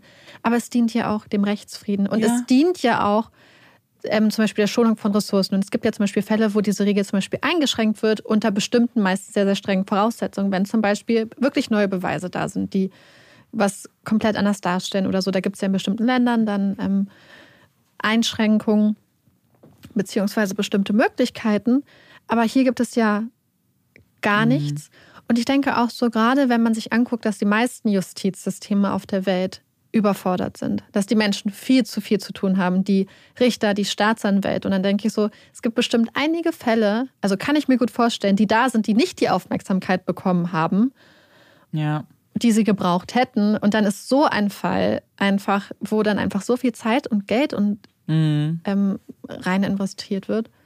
Ja, total. Und das, und ich finde auch deswegen, als ich den Fall dann recherchiert habe, ähm, habe ich mich relativ schnell dafür entschieden, den auch zu machen. Und als ich mhm. so gelesen habe, weil ich gerade dieses Beispiel, was passieren kann, wenn es eben diese Double Jeopardy Rule nicht gibt, was dann genau, dass das so ein Ausgang ja. sein kann, dass es wirklich, dass man diese Machtposition ausnutzt. Das ist ja Schikane, was jetzt hier ja. passiert, weil es ist was ganz anderes, wenn du neue Beweise hast und ähm, wenn du das Gefühl hast, oh, wir haben ja neue Erkenntnisse gewonnen, die wir jetzt nochmal in einem neuen Prozess aufrollen möchten. Auch wenn das nicht ideal ist, mhm. aber dann könnte ich das noch irgendwie verstehen. Aber hier ist ja. es nur, wir machen den Prozess so lange, bis wir zufrieden mit dem Ergebnis sind. Mhm. Und wir machen den exakt gleichen Prozess immer wieder. Ja. Und Vielleicht auch was die Ermittlungen angeht, weil natürlich wir sind in Costa Rica. So, da sind die Möglichkeiten der Ermittler ganz anders offensichtlich als hier. Aber die Einschätzung von dem Verteidiger war ja basierend auf den Möglichkeiten in mhm. Costa Rica und er hat gesagt, er hat so etwas Schlechtes noch nie gesehen. Ja. Wie einfach so Dinge, die ja so selbstverständlich sein sollten, wie eine Waffe auf Fingerabdrücke zu untersuchen, nicht gemacht werden. Oder dass man diesen Tatort nicht absperrt, sondern dass da Schaulustige dann einfach rein können, Gegenstände anfassen einfach. Dass man es überhaupt zulässt, dass Schaulustige mhm. dann auch, selbst wenn jetzt zum Beispiel das ein erweiterter Tatort wäre oder gar kein Tatort mehr, ja. dass du Schaulustige in das Haus ja. von zwei, von einem Betroffenen von, selbst wenn du davon ausgehen würdest, dass es ein Tötungsdelikt ist, mhm. lässt du doch keine Schaulustigen in das Haus nee. der betroffenen Person. Ja. Und dann darf man auch nicht vergessen, dass natürlich zum Beispiel eine Anne auch gar nicht da war. Sie war ja die ganze Zeit im Krankenhaus. Das heißt, ihre Familie ist dann relativ schnell eingeflogen und war dann dabei und die waren im Haus und haben dann natürlich geguckt, dass es mit rechten Dingen zugeht. Und vor allem haben sie natürlich dann diese Fotos auch gemacht, die im Nachhinein sehr, sehr gut für sie waren, weil das mehr oder weniger bewiesen wurde, dass dieser Tatort verunreinigt war. Weil die Staatsanwaltschaft hat das äh, bis zum bitteren Ende abgestritten. Die haben gesagt, es waren hervorragende Ermittlungen, die da gemacht wurden. Und dann hat man eben diese ganzen anderen Aussagen im Nachhinein bekommen. Was ich nicht verstanden habe, und ich habe es Amanda vorhin auch schon mhm. gesagt, ist, dass, ich meine, selbst wenn man das so sehr jetzt konstruiert hat, ja. mit diesen Juwelen, warum hat man sich als Staatsanwaltschaft nicht einen besseren Vorwand und ein besseres Motiv überlegt? Weil wir hatten eine Frau, die, die beiden waren ja verheiratet. Ja. Das heißt, je nachdem, wie es alles ausgegangen wäre, wenn sie sich mhm. geschieden hätten, hätte sie unter Umständen wirklich vielleicht auch sehr viel Geld bekommen. Ja. Hätte sein können. Das heißt, man konstruiert, dass sie so eine Tat begeht aufgrund von Juwelen im Wert von 15 Millionen Euro, was wir wissen, was in Betrachtung mhm. des Gesamtvermögens nicht besonders viel ist. Ja. Gleichzeitig hat man aber eine Frau, die körperlich total geschunden wurde aufgrund von Sachen, die ihr, ich sage es jetzt mal wirklich mhm. angetan wurden, ihr von ja. ihrem Mann. Da hätte ich als Staatsanwaltschaft eher auf so eine Art Haustyrannenfall, auf so eine Art, ja, vielleicht präventive Selbstverteidigung. Offensichtlich mhm. ist das ja nicht dann diese Definition vielleicht von Selbstverteidigung. Ja. Aber auf irgendwie sowas hätte ich dann plädiert, hätte gesagt, ich glaube, das hätten Leute viel mehr verstehen können, dass da eine Frau ist, der unglaubliche Gewalt angetan wurde von ihrem Mann und dass sie versucht hat, sich zu befreien, dass sie gefangen war, gerade weil ja die Kontakte abgebrochen sind. Da hätte man, wenn man ganz böse denkt, ja. auch als Staatsanwaltschaft sich einfach mehr und ich will das jetzt überhaupt nicht sagen, dass man das machen soll oder dass das irgendwie Nein. gut gewesen wäre. Nur ich verstehe nicht, wenn man sich schon Mühe gibt, warum konstruiert man dann sowas so Absurdes, wenn es eine ganz Alternative gibt, die so auf der Hand liegen würde? Und genau, und spannenderweise hat Anne das selber sogar so empfunden. Sie hat, als ja. sie dieses Motiv gehört hat, war sie total geplättet, weil es keine Substanz hat, wie du ja schon gesagt ja. hast, warum diese Edelsteine anstatt genau einfach auf das Vermögen irgendwie auf, auf Geld oder Anlagen oder wie auch oder immer. Oder ein Unfall. Ich meine, sie genau. hatten ein Haus, was keine Grenzen hatte an den Seiten. Ja. Sie hätte ihn auch einfach darunter schubsen können, ja. wenn sie das gewollt hätte. Ja. Und dann wäre es, oh, es war ein Unfall, er ist gestolpert. Ja. Es gibt 20 andere Alternativen. Eben, und wenn man, und die Sache ist, ich glaube, das, was sie sagt, und ähm, weil es eben so durch sehr, sehr viele andere Aussagen untermauert ist, äh, dass er suizidal war. Mhm. Also ich, der Therapeut hat es so eingeschätzt, Freunde haben, es war, es gab diese E-Mails, die übrigens auch an, ja. ähm, von der Staatsanwaltschaft ja gefunden wurden. Die haben ja die Computer analysiert und so weiter, also von den Ermittlern, meine ich jetzt. Ähm, die haben diese E-Mails auch gefunden. Also es gibt wirklich auch Beweise dafür. Und deswegen, also da wäre es zum Beispiel nur ihre Aussage, also Aussage gegen Aussage in Anführungszeichen ähm, gewesen, dann kann ich eine Skepsis verstehen, aber es gibt eben so viele Anzeichen und so viele Personen, die ihr einen Glauben schenken, weil sie Johns Zustand kannten und ja. wussten, dass er einfach in einer ganz, ganz tiefen äh, Depression steckte. Und ähm, ich finde, wenn man das glaubt, also wenn man so weit geht, dass man sagt, okay, das stimmt alles so. Dann glaube ich auch, was sie sonst gesagt hat. Weißt du? Also, das ist dann, glaube ich, auch, dass es genau so vonstatten gegangen sein kann, wie sie es beschrieben hat. Dass sie es versucht hat zu verhindern und sich dann ein Schuss gelöst hat. Und jetzt muss ich kurz was ansprechen. Äh, Marike weiß, dass ich sehr frustriert darüber war. Ähm, es gab nämlich eine Doku zu diesem Fall. Es ist keine Doku, es ist eher eine Reportage. Es ist halt eine Folge von 45 Minuten vom CBS. Die es nicht mehr gibt. Also man kann sich die noch anklicken, aber die lädt nicht mehr. Ich weiß nicht, ob, ähm, also sie war von einem Tag auf den anderen auf einmal verschwunden.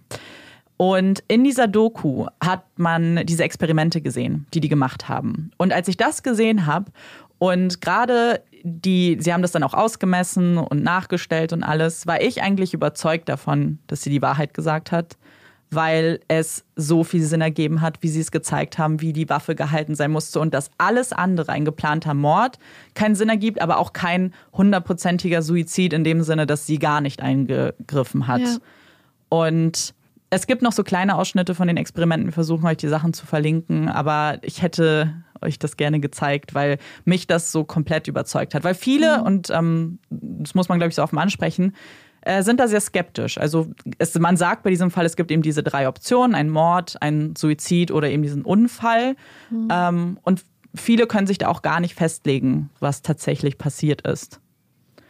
Also ich finde auch von dem, was du beschreibst und was wir so wissen, gerade auch von diesen Sachen, was die ganzen Freunde und mhm. sein Therapeut und die Menschen in seinem Umfeld gesagt haben.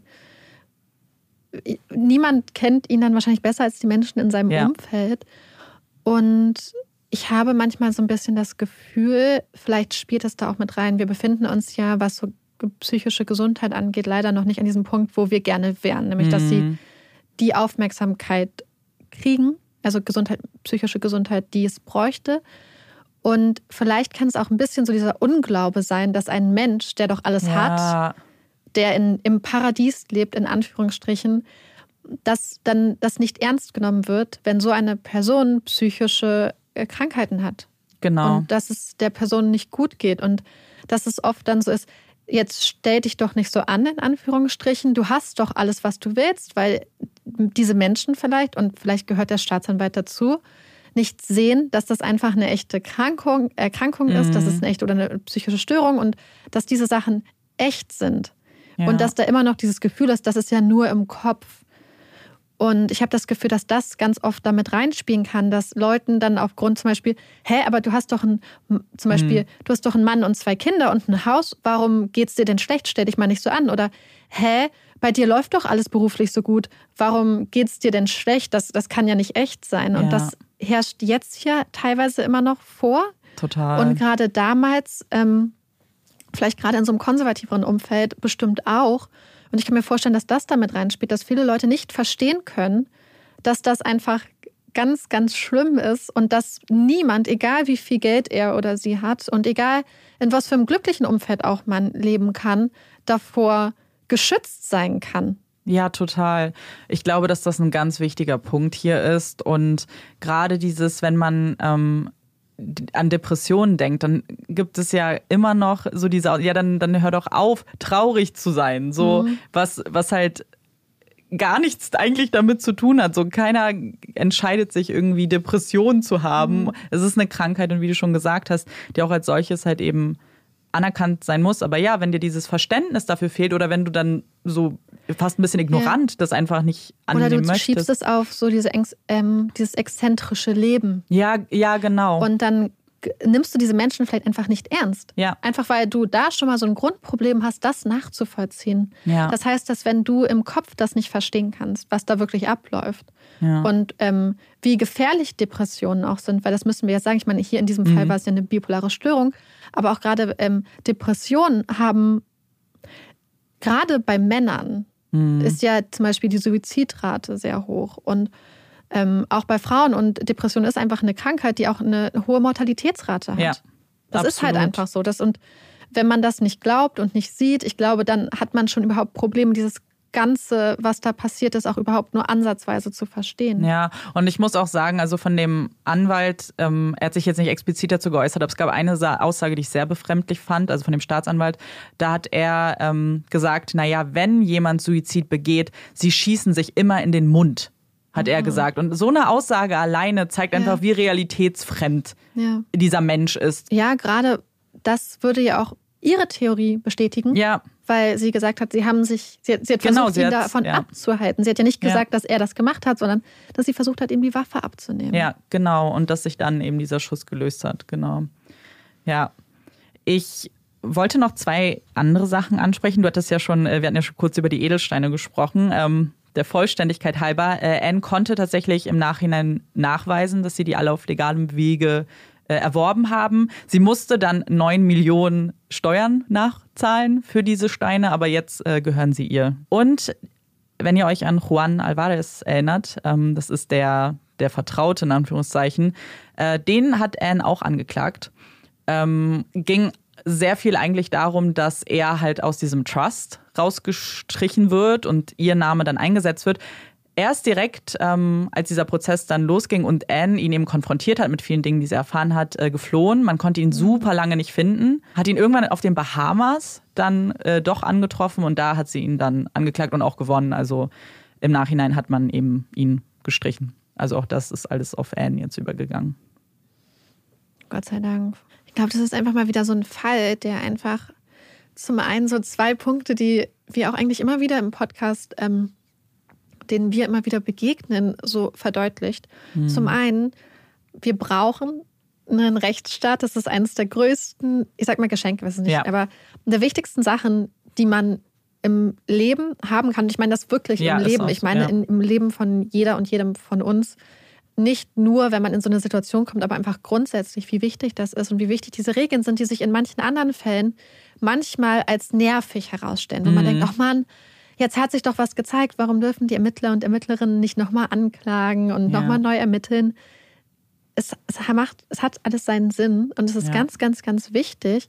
Und gleichzeitig, wie wichtig es ist und wo auch unser Justizsystem noch einen ganz, ganz, ganz langen Weg zu gehen hat, ähm, psychische Gesundheit auf dem Schirm zu haben, an allen Stellen im Prozess, in der Justiz, bei den Ermittlungen, wie man auch mit Menschen umgeht, die zum Beispiel sowas durchgemacht haben. Weil ich glaube, wir dürfen nicht vergessen, dass das für sie ja eine unglaublich traumatische, belastende Situation ist. Sie Mhm. hat die Liebe ihres Lebens Ja. verloren, sie war dabei. Vielleicht Ja. und ich glaube, das darf man schon mal nicht vergessen. Und wir haben das ja auch Neues gesehen bei Flucht in die Dunkelheit, wie dann einfach mit Frauen oder Menschen umgegangen wird, die gerade ganz, ganz schlimme Sachen durchgemacht haben und eigentlich auch dadurch auf so gewisse Art Opfer dann Genau. sind. Und was dann passiert, wenn man ihnen nicht die psychologische Betreuung gibt, die sie auch brauchten und das psychologische Verständnis für das, was passiert ist. Dann auf der Seite der Staatsanwaltschaft, dass da schon Sachen nicht verstanden sind. Auf der Seite der Richter. Ich, ich finde, das ist so elementar wichtig. Auf, auf jedem Schritt Mhm. eigentlich in unserem Justizsystem müsste das beachtet werden. Sowohl wenn es um Täter und Täterinnen geht, als auch wenn es um Angehörige geht, als auch wenn es um Opfer und Überlebende geht. Es gibt ja eigentlich gerade bei ähm, solchen Delikten keinen keinen Aspekt, wo so ein psychologisches Verständnis fehlen darf Ja. und wo das ähm, nicht wichtig ist. Total. Und gerade da ist es wichtiger denn je, um eine Situation richtig einschätzen zu können. Auf jeden Fall ähm, danke für diesen Fall, der ja wie so eine kleine Reise quasi nach Costa Rica war, wo wir noch nicht waren. Ein, Mhm. Ja, ein neues, neues Land, Land. haben wir besucht. Wir, ähm, ich poste euch auf jeden Fall ein paar Bilder von dem Haus Mhm. auch auf Instagram, weil ich, ich mir ist es so schwer gefallen, das zu beschreiben. Es- Ich glaube auch nicht, dass man das wirklich in Worte fassen kann, Mhm. wie unglaublich groß, gewaltig. Ich weiß gar nicht, wie ich es beschreiben soll, weil das so ein, ein extremes Haus ist Mhm. in allem. Ähm, Ich fand es sehr witzig, weil als du es beschrieben hast zum ersten Mhm. Mal, habe ich es mir ziemlich genau so vorgestellt, wie du es mir gezeigt hast, aber dachte, na, es kann ja nicht richtig sein. Ja, es ist wirklich unglaublich. Ähm, genau, auf Instagram posten wir euch ein paar Fotos, guckt euch die aber gerne online auch noch an. Ja. Es ist extrem beeindruckend und was, etwas, was ich auch, glaube ich, noch nie so gesehen habe. Ja, ich glaube, das können wir grundsätzlich mal sagen. Wir posten mittlerweile zu allen Fällen Fotos, Mhm. Ja. wenn wir sie finden und angemaßen finden, bei Instagram, meistens von den Beteiligten. Genau. Sieht man nicht direkt, man muss quasi immer auf den Folgenpost gehen und dann einfach weiter swipen. Ich glaube, Genau. dass das auf den ersten Blick immer gar nicht auffällt und man denkt, wir Ja. haben keine Fotos, wir haben die Fotos, aber immer zur Folge dann Ja. passend mit unserem Post dazu. Auch damit es keine Spoiler gibt. Ja, genau, das, das ist Mhm. Äh, auch noch so eine Sache. Ja. Wir sind auf jeden Fall sehr gespannt, was ihr zum Fall sagt. Ähm, Es war auf jeden Fall eine kleine Reise. Und ob ihr euch auch äh, geärgert hat. Marika hat sich wirklich geärgert. Ich, auch, ich offensichtlich auch, aber Ja, ich bin ja jetzt ich schon bin so wütend geworden. gefasst gewesen, ja. Und damit wir aber vielleicht ein bisschen aufatmen können, kommt jetzt unsere Puppy Break. Große Überraschung. Ich bin mit der Puppy Break heute dran und ich habe gar nicht so einen richtigen Puppy-Fact, sondern eher auch eine Puppy-Frage an euch da draußen. Denn auf der Seite des American Kennel Clubs steht, dass, ich gehe mal davon aus, dass diese Umfrage jetzt aus den USA kommt, dass 70 Prozent der Hundebesitzer und Besitzerinnen mit dem Namen ihres Hundes auch auf Weihnachts- und Grußkarten unterschreiben. Ich mache das auch. Olaf muss auch immer überall unterschreiben und er hat auch so eine eigene Handschrift, in Anführungsstrichen. Und deswegen meine Frage an euch. Wenn ihr auch Hunde habt oder Katzen oder Pferde oder, oder Meerschweinchen oder, oder irgendwas anderes, ja, lasst ihr auch eure Tiere auf euren Weihnachtskarten unterschreiben. Und wenn ihr kleine Babys habt, auch. Oh. Weil ich weiß nämlich, dass meine Schwester damals, als meine Nichte noch ganz klein war, einmal so, so in Druckbuchstaben auf ihren Namen Süß. unterschrieben hat. Und ich fand das so toll. Und ich dachte, wow, krass, hat die das schon so geschrieben? Und dann hat meine Schwester mir gestanden, dass das Baby noch nicht schreiben konnte und dass sie das, Das dann gefälscht hat. Da geht's gleich los. Ja, das fand ich süß. Deswegen lasst uns mal wissen, ob ihr auch zu diesen 70 Prozent der Leute gehört, die mit dem Namen ihres Tieres auf solchen Grußkarten unterschreibt oder nicht. Ich hätte sogar gedacht, dass es mehr sind. Hätte, hätte, also ich weiß nicht, 70, also ist natürlich viel. Aber gerade bei Hunden habe ich irgendwie das Gefühl so. Vielleicht gibt es da auch noch so einen Unterschied. Ja, voll. Je nach demografischer Ja, Gruppe stimmt, stimmt, und stimmt, so. stimmt. Vielleicht macht so ein alter Opi mit seinem Hund das eher nicht. Ja. Oder jemand, der so, weiß ich nicht, so ein, so ein Hütehund, ein Ja, wollte ich grad sagen, wenn das- Hütehund hat oder so. Vielleicht wird das da nicht gemacht. Ja, das stimmt. Okay. Dann ist 70 Prozent ganz gut. Ja, aber gerade weil jetzt die Weihnachtssaison langsam auf uns zukommt, habe ich Oi, gedacht, oi, das ist mal eine oi. ganz spannende Frage. Bin äh, sehr gespannt, was ihr sagt. Und Weihnachtssaison ist äh, bald, das stimmt, aber jetzt starten wir gerade erst in den Herbst. Und da haben wir uns äh, was überlegt für unsere Empfehlungen. Ähm, also anstatt euch jetzt Serien, Bücher und so weiter zu empfehlen, wollen wir ein paar Herbsttipps mit euch teilen. Auch so ein bisschen, damit ihr uns Herbsttipps schickt. Ja, einfach, weil wir haben gedacht, wir ähm, reden so gerne über Herbst und alles, was schön und gemütlich und cozy ist. Dann haben wir gedacht, wir teilen das mit euch, weil, also mein erster Herbst- und Weihnachtstipp ist ein Feuer machen. Und damit meine ich nicht ein echtes Feuer machen, weil die meisten von uns das wahrscheinlich auch gar nicht können, sondern einfach einen Fernseher nehmen und zum Beispiel auf YouTube gehen oder bei Netflix und sich ein Feuerprogramm raussuchen. Und dann sieht es einfach so aus und hört sich so an, als ob ihr da ein Feuer äh, knistern habt, äh, brennen und flackern und lodern habt. Ich mache das total gerne. Ich finde, das ist so schön. Also bei uns im Wohnzimmer, auch gerade jetzt im Herbst, wenn ich morgens aufstehe oder so oder abends vom Schlafen gehen, ich mache einfach total gerne so ein Feuerprogramm an und dann knistert es und es sieht so schön aus. Und man braucht eigentlich nichts. Du brauchst nur dieses Feuerprogramm und du hast so eine Art Deko und Stimmung und diese Geräusche finde ich sind total toll. Und das ist mein erster Tipp. Also wenn ihr gerade auch wenn ihr vielleicht irgendwo seid, wo ihr jetzt keine Deko mitnehmen könnt oder ihr habt keine Kohle für Deko oder ihr habt auch überhaupt kein Auge dafür und gar keine Lust, das kann ich euch wirklich ans Herz legen. Das ist dann so, als ob man an einem Kamin sitzt, nur ohne irgendwie Rauch in die, in die Luft zu pusten. Ja, ich glaube, gerade in, in Großstädten hat man ja, Ja. leider ganz selten nur äh, das äh, Privileg und den Luxus, einen Kamin zu haben. Deswegen ist das eigentlich eine ganz schöne Alternative. Und ich meine, so ein ganz offensichtlicher Herbsttipp sind natürlich Duftkerzen. Und äh, da haben wir ja schon diverse Empfehlungen auch schon ausgesprochen. Und generell Herbstdüfte. Irgendwas, was ich eigentlich immer ganz gut finde. Und ich möchte das auch noch mehr machen. Olaf hat auch einen Herbsttipp dabei.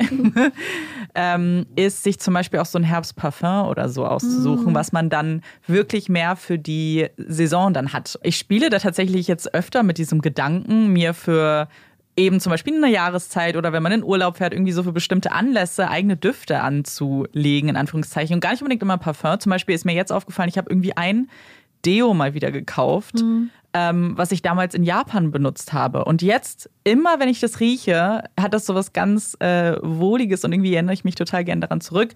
Und äh, ich glaube, sowas kann man ganz schön auch mit Herbst und so machen. Auch mit Tees. Ja, Ich stimmt. habe mir jetzt zum Beispiel wieder so einen Chai äh, geholt, den ich ja total gerne dann so mit so milchigem Stuff trinke. Und mein Freund meint das manchmal so, wieso trinkst du das nicht? Und ich meine so, ja, jetzt ist die perfekte Zeit. Ich finde, im Sommer geht es auch. ja. Offensichtlich, aber ich finde, für mich ist das so ein richtig schönes Herbstgetränk irgendwie. Und ich finde gerade auch, wenn man zum Beispiel viel arbeiten muss und viel am Schreibtisch sitzt, sich dann so ein paar Duftkerzen anzumachen und auch so dieses Feuer im Hintergrund, weil dieses Knistern ist auch total beruhigend, finde ich. Und dann auch noch so einen besonderen Tee und sich das dann so richtig zu zelebrieren. Ich glaube, das ist voll die schöne Sache, Ja. was ich total schön finde. Gerade Herbst und Winter, mehr noch als Frühling und Sommer, finde ich, sind so Zeiten für so Rituale. Ja. Zum Beispiel auch, was ich ja, also ich meine, offensichtlich gehe ich eh den ganzen Tag gefühlt spazieren mit Olaf. Aber wenn man dann so einen richtig schönen Herbstspaziergang hinter sich hat und sich dann zum Beispiel so eine heiße Schokolade machen mit zum Beispiel herbstlichen Gewürzen Ja. und sich dann eine Kerze anmachen und das dann alles so zelebrieren, selbst wenn man dann jetzt noch ein paar Stunden am Schreibtisch sitzt oder so oder lernen muss oder arbeiten muss oder irgendwas, dann hat man trotzdem das Gefühl, dass man trotzdem gleichzeitig den Herbst so ein bisschen zelebriert. Und äh, für, für Menschen, die wie ich nicht gerne einfach grundlos spazieren gehen, es gibt noch eine ganz coole Herbstaktivität, die ich jetzt zum Ende hin sage, weil dann kann ich in meinen Hottake fließend äh, eine Überleitung machen, ist Pilze sammeln. Wenn Oh ihr irgendwo lebt, eigentlich kann man, also mit ein bisschen Anfahrt findet man eigentlich äh, überall Mhm. Wälder, wo man Pilze sammeln kann. Weil das ist etwas, was ich total geliebt habe, immer schon als Mhm. Kind und auch jetzt, weil ich eben, ich muss eine Aufgabe haben beim Spazierengehen. Und Pilze zu suchen und dann zu sammeln, ist einfach eine richtig coole Aufgabe. Ich habe auch das Gefühl, dass das irgendwie so was ganz, ganz Grundlegendes im Menschen anspricht. Mhm. Dieses Suchen nach Pilzen. Ja. Und äh, ich weiß nicht, habe ich darüber geredet, als ich bei meinen Eltern war, waren mein Bruder und ich, also einmal meine Mom und ich und einmal mein Bruder und ich unterwegs im Wald. Und das ist so ein Weg, wo super viele Leute eigentlich langlaufen, also die ganzen Hundebesitzer hauptsächlich. Und wir sind einfach, wir waren so, hm, da steht doch eine Marone. Und dann sind wir weiter rein, so ein bisschen, so ein paar Meter nur in diesen ähm, Wald, in dieses kleine Waldstück. Und da waren so viele Pilze, dass ich glaube, als meine Mama und ich haben ungefähr 20 Minuten Mhm. gesucht und hatten fast zwei Kilo. Ja, das ist schon. Wir krass. haben so viele Pilze stehen lassen, weil normalerweise ist es ja so, oh mein Gott, man findet einen Pilz. Super. Aber wir konnten so die ganzen kleinen theoretisch alles stehen lassen, weil es einfach so viele Ja. Pilze gab. Und auch, wir sind dann ein paar Tage später nochmal dahin. Es waren immer noch so viele Pilze und das fand ich so schön. Und es war einfach, ich weiß nicht, es, es ist so schön. Man hat so dieses richtige Sammlerinnengefühl, wenn man dann so seine Tüte hat mit Pilzen und dann ähm, Ja. ja, nach Hause geht. Ja, äh, ganz wichtig, sollten wir vielleicht ansprechen, ich meine, ich glaube, es, es weiß auch jeder und jede, sich vorher informieren, Oh welche Gott, Pilze ja. wirklich essbar sind und wie man Pilze auch am besten erntet. Das Ja. ist ja auch ähm, so eine Sache, äh, wie man am besten vorgeht, dass es quasi äh, nachhaltig ist. Ich glaube, das kann man sich im Internet, gibt es ja ganz viele Seiten dazu. Weil ich weiß nämlich noch einmal, das waren wir in Litauen Mhm. unterwegs Pilz sammeln, wo ich auch fast äh, im Wald verloren bin. Und da gab es so eine so eine Pilz und die hatten so eine leicht rötliche Farbe und ich dachte die ganze Zeit, oh mein Gott, sind das, also es waren offensichtlich keine Fliegen, Ja. Fliegenpilze, aber echt, da hatte ich echt Ja, hab geschwitzt und natürlich offensichtlich weiß so eine Omi, was da ja. für Pilze wachsen und dass das auch okay ist, aber trotzdem, ich war die ganze Zeit so, oh mein Gott, bitte, bitte, bitte, lass mich morgen noch aufwachen. Ja, also im Zweifel dann lieber liegen lassen oder Ja. stehen lassen, ähm, wenn Oder man sich Nachbarn unsicher ansprechen. ist. Wir haben zum genau. Beispiel einen ganz lieben Nachbarn, der voll der Pilzexperte ist und ja. Ja. Und Pilze haben nämlich auch was mit meinem Hottake zu tun. Also ich esse sehr gerne Pilze. Das ist noch nicht der Hottake, wobei das auch ein Hottake sein könnte, glaube ist ich. ein Hot Hot Take. Ja, Wir wissen, dass viele das nicht mögen. ich glaube, dass viele überhaupt keine Pilze mögen. Ich finde Pilze sehr toll. Und jetzt kommen wir zu einer Sache, die, glaube ich, ähm, auch selbst die Pilzfans ähm, abschrecken könnte. Und zwar auf Pizza finde ich Dosenpilze besser als frische Pilze. Also ich meine jetzt Champignons explizit. Und ich hatte, ich hatte das schon mit Marike geteilt und ich wusste, dass sie mir nicht Ich sie zustimmen dazu wird. gezwungen. Ja, sie, sie wollte sich nicht überraschen lassen. Das hat aber bei mir tatsächlich so nostalgische Hintergründe, weil auf meiner Pizza als Kind waren immer, also wenn wir hatten eigentlich nie frische Champignons, sondern immer die aus der Dose und auch bei der Pizzeria äh, um die Ecke in, äh, in einem kleinen Ort ähm, gab es auch nur Dosen Champignons. Und deswegen ist das sowas, was ich irgendwie total ähm, mich halt an meine Kindheit erinnert. Und wenn ich, also wenn ich irgendwo mit mehreren Menschen zugange bin und wir Pizza belegen und so, dann setze ich das jetzt nicht durch. Das ist sowas, was ich eigentlich nur für mich mache, weil ich weiß, dass das sonst skeptisch beugt wird, was ich da tue. Zu Recht. Ja. Äh, Aber, also ich persönlich bin kein Fan von Dosen-Champignons, also gar nicht. Hm. Ich finde es aber auch ein bisschen interessant, dass du die feierst, denn Amanda Hm. mag eigentlich nicht so diese Eingelegten. eingelegten Sachen. Vor allem anderes. diese Pilze sind ja, Ja. auch so ein bisschen säurehaltig irgendwie. Ja. Und dass du das magst. Ja. Aber andere Sachen, die lecker eingelegt sind, Nee. verschmähst. Ja, das stimmt. Ich esse fast nichts, so was sonst eingelegt ist. Ja. ja, genau. Ich bin da ja. wählerisch.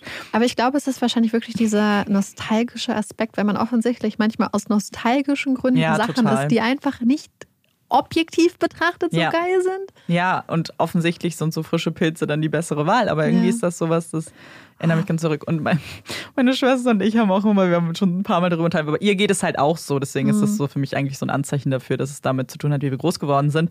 Aber wir, wir kaufen auch immer die Champignons dritter Wahl. Auch aus Prinzip, weil die uns leid tun, dass die dritte Oh, Wahl genannt werden. Und wir waren so, das ist voll gemein. Stell mal vor, du bist so ein Champignon und dann wirst du nur, weil du nicht mehr, weil da Stängel drin sind und Leute scheinbar Stängel nicht mögen, ähm, bist du gar nicht mehr erste Wahl oder zweite Wahl. Das ist sowieso die Sache. Ich habe ja ähm, viel so, ich sage jetzt mal an Landwirtschaft gearbeitet. Ja. Also so auch so beim Kartoffelsortieren. Ich meine natürlich offensichtlich, Mhm. wenn man zum Beispiel Saatkartoffeln sortiert, hat es einen guten Grund, warum zum Beispiel herzförmige Kartoffeln Ja. nicht genommen werden, weil die teilweise vielleicht nicht unbedingt in die Maschinen passen für die Aussaat. Ja. Ich weiß es nicht genau. Ähm, aber bei wie viel Obst und Gemüse, Mhm. zweite Wahl oder, oder also wie viel da einfach weggeworfen wird, weil die Sachen nicht diesen Schönheitsansprüchen. Ja. Die Sachen schmecken genauso, die Ja. Sachen sind höchstwahrscheinlich fast genauso gut zu verarbeiten, vielleicht ein Ganz bisschen sicher. schwerer zu schälen. Ähm, und dass das alles weggeworfen wird, deswegen voll Ja, das schön, dass ihr euch für nicht. die dritte Wahl entschieden habt. Ja, einfach damit sie nicht traurig sind. Marike und ich haben schon öfter festgestellt, dass wir Gegenstände, ich Total hasse es so, ja, so verniedlichen und das so, Mhm. da, ja, und da Gefühle so emotionalisieren fast. Deswegen so, bei denen geht's mir auch so. Ihr kennt das doch bestimmt auch, Mhm. dass man zum Beispiel dann auch manchmal denkt, ach scheiße, ich, ich nehme jetzt mal die Tasse, weil ich habe Ja. die schon richtig lange nicht mehr benutzt, die fühlt sich Oh, ich habe bestimmt schlecht. ich hab, ähm, so ein Kuscheltier-Schaf bei mir im Bett. Hm. Und wenn das manchmal auf dem Boden liegt, Oh dann habe ich das schlechteste Gewissen überhaupt. Du holst Schafi dann hoch und legst erstmal aufs Kissen und deck Schafi zu und bin so, es tut mir so leid, Schafi, dass du da jetzt lagst auf dem Boden. Ja, und man könnte annehmen, wir sind Kinder. Aber ich glaube, das machen bestimmt Ich hoffe, es machen mehr ich Leute. Sicher, ich bin mir sicher. ja. Ja, Also- manchmal fühlt man sich dann einfach. Oder, oder dass man zum Beispiel weiß, oh, eine kleine Babymöhre. Ja, genau. Und dann freut Mhm. man sich so über die und dann will man die auch nehmen. Hm. Ja. Was ist denn dein Hot Take eigentlich? Jetzt haben wir so lange. Äh, ich wollte noch kurz was zu den Pilzen sagen. Sag gerne, ich glaube, bleib bei den Pilzen. zu hundertprozentig, dass das wirklich auch was Emotionales ist. Weil mein, das Mhm. habe ich, also mein Vater hat auch irgendwie so ein komisches Gericht von früher, was er Mhm. auch mit Dosenpilzen macht, wo meine Mutter dann einmal daneben stand und meinte so, warum mit Dosenpilzen? mich so angeguckt hat und ich dachte, es muss irgendwas Emotionales, Nostalgisches einfach Ganz sein. sicher, ja, das glaube ich auch. Aber vielleicht gibt es da draußen ja ein paar Dosenpilz-Fans. Ja. Bestimmt. Hoffentlich. Also ich habe äh, tatsächlich sehr, sehr lange drüber nachgedacht. Aber ich hatte erst überlegt, auch einen Essens-Hot-Take zu machen, weil da habe ich ein paar, aber dann dachte ich, ich kann nicht jede Woche einen Essens-Hot-Take machen. Also, die Scary Season geht ja jetzt los, also die Zeit, wo es gruselig wird und wo man Horrorfilme guckt und alles, was so schön schaurig ist. Und jetzt kommen wir zu einem Punkt, wo ich weiß, ich glaube, wir haben schon mal vielleicht so ein bisschen Mhm. drüber geredet und ich weiß, dass Amanda und ich da sehr unterschiedliche Meinungen haben. Okay. Ich finde, eine Sache, die mich bei Horrorfilmen unglaublich aufregt, ist, wenn die Sachen nicht gut erklärt sind, was da los ist. Das macht mich so wütend. Und wenn man das Gefühl hat, okay, der oder die Filmemacher hatten offensichtlich so eine Vision davon, wie sie Sachen gruselig darstellen und hatten so Bilder im Kopf, aber keine Story. Und dann habe ich oft das Gefühl, dass Leute sich irgendwie was Gruseliges in Anführungsstrichen überlegen, weil sich das vielleicht auch filmerisch gut darstellen lässt und sie eine Situation haben, die gruselig ist, aber überlegen sich die Story nicht zum Ende. Ja. Das heißt, du hast dann so einen Horrorfilm und du denkst, oh, das könnte gut sein und am Schluss merkst du, dass die Leute selbst nicht wissen, welche Geschichte sie erzählen Ja. und deswegen ist es dann nicht rund. Und ich weiß, dass Amanda, glaube ich, nämlich so paranormale Sachen ja sehr gerne mag. Mhm. Also Ich- ich, ich, weiß gar nicht, ob ich es so gerne mag, aber das gruselt Das mich. gruselt dich Mhm, richtig. Das gruselt mich sehr. Und ich mag halt Sachen, wenn sie so realistisch gruselig sind, eigentlich ganz gerne. Mhm. So, so zum Beispiel Orphan, der, der, äh, der Film beispielsweise und so, so was so, so Ja. menschlich ist. Und ich finde, es gibt auch wirklich richtig gute paranormale Filme offensichtlich. Aber ich mag es nicht, wenn ich das Gefühl habe, dass jemand sich aus der Verantwortung für die Geschichte rausstiehlt, indem sie einfach sagen, wisst ihr was? Wir Ja. lassen es offen für eure Inter Nein. Ich möchte bitte wissen, ich glaube, deswegen fasziniert mich auch True Crime. Weil Ja, ja, genau das- der ja. Punkt, wo es für mich spannend wird, ist dieser Punkt. Ich glaube, wir haben da auch im Podcast schon mal drüber geredet. Aber ich habe gedacht, jetzt passend zu Halloween, zur. Horror-Movie-Season. Ähm, deswegen mag ich, glaube ich, auch so, wenn es so böse Leute gibt, so Villains. Mhm. Und die haben so eine Vorgeschichte.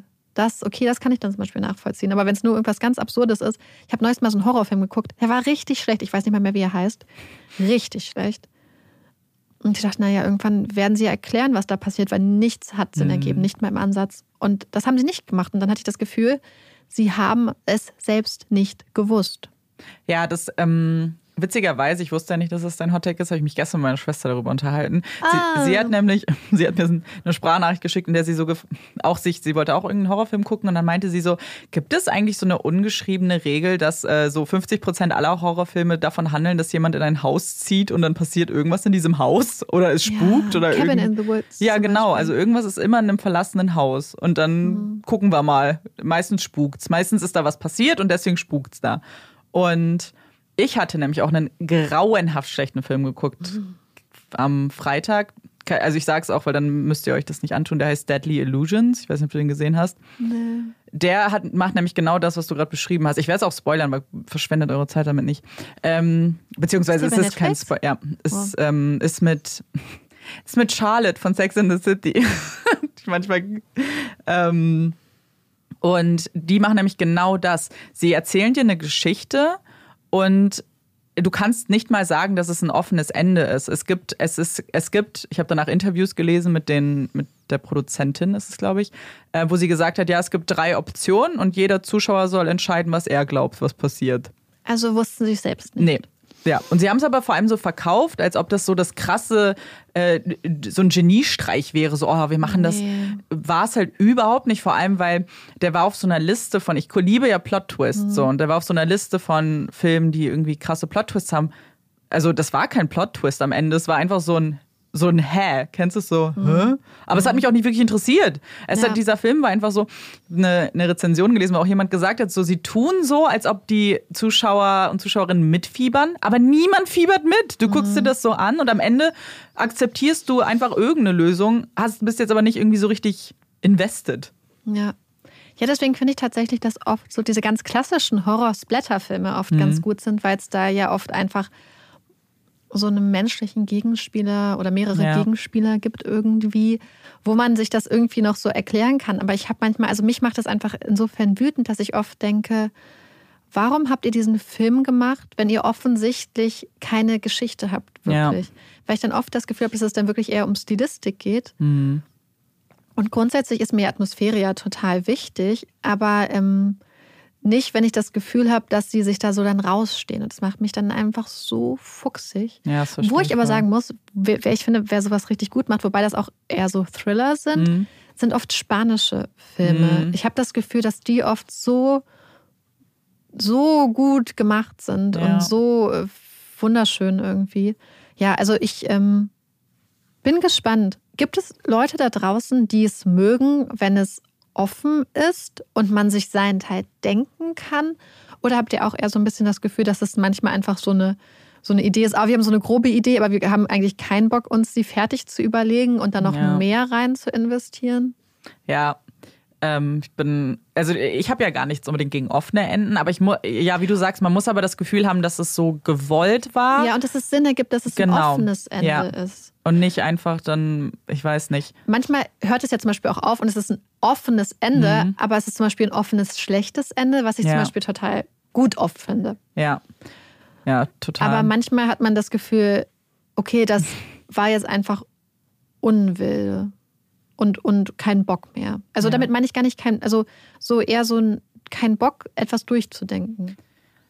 so, wir haben, glaube ich, lange genug Ja. geredet. Ach nee, wir, haben, wir wissen gar nicht. Wir wissen gerade gar nicht, war auch so, wie lang die Folge ist. Jetzt kommt das Erwachen. Oh, es geht. Okay, ist nicht so lang geworden. Aber so ich muss es jetzt noch schneiden. Ja, ich muss mich jetzt gleich auf den Weg nach Hause machen. Genau. Und nochmal als Erinnerung, nächste Woche gibt es dann keine Folge. Aber ihr könnt ja es euch ganz gemütlich Mhm. machen, ganz viele herbstliche Sachen machen und uns dann eure besten Herbsttipps Genau. geben. Und auch Horrorfilme gucken vielleicht dabei. Gute Horrorfilme. Gute Horrorfilme. Und wir hoffen, euch hat die Folge gefallen. Wir freuen uns auf eure Nachrichten und wir freuen uns natürlich, wenn ihr uns auch beim nächsten Mal wieder zuhört. Ich bin Amanda. Ich bin Marike. Und das ist Puppies in Crime. Tschüss.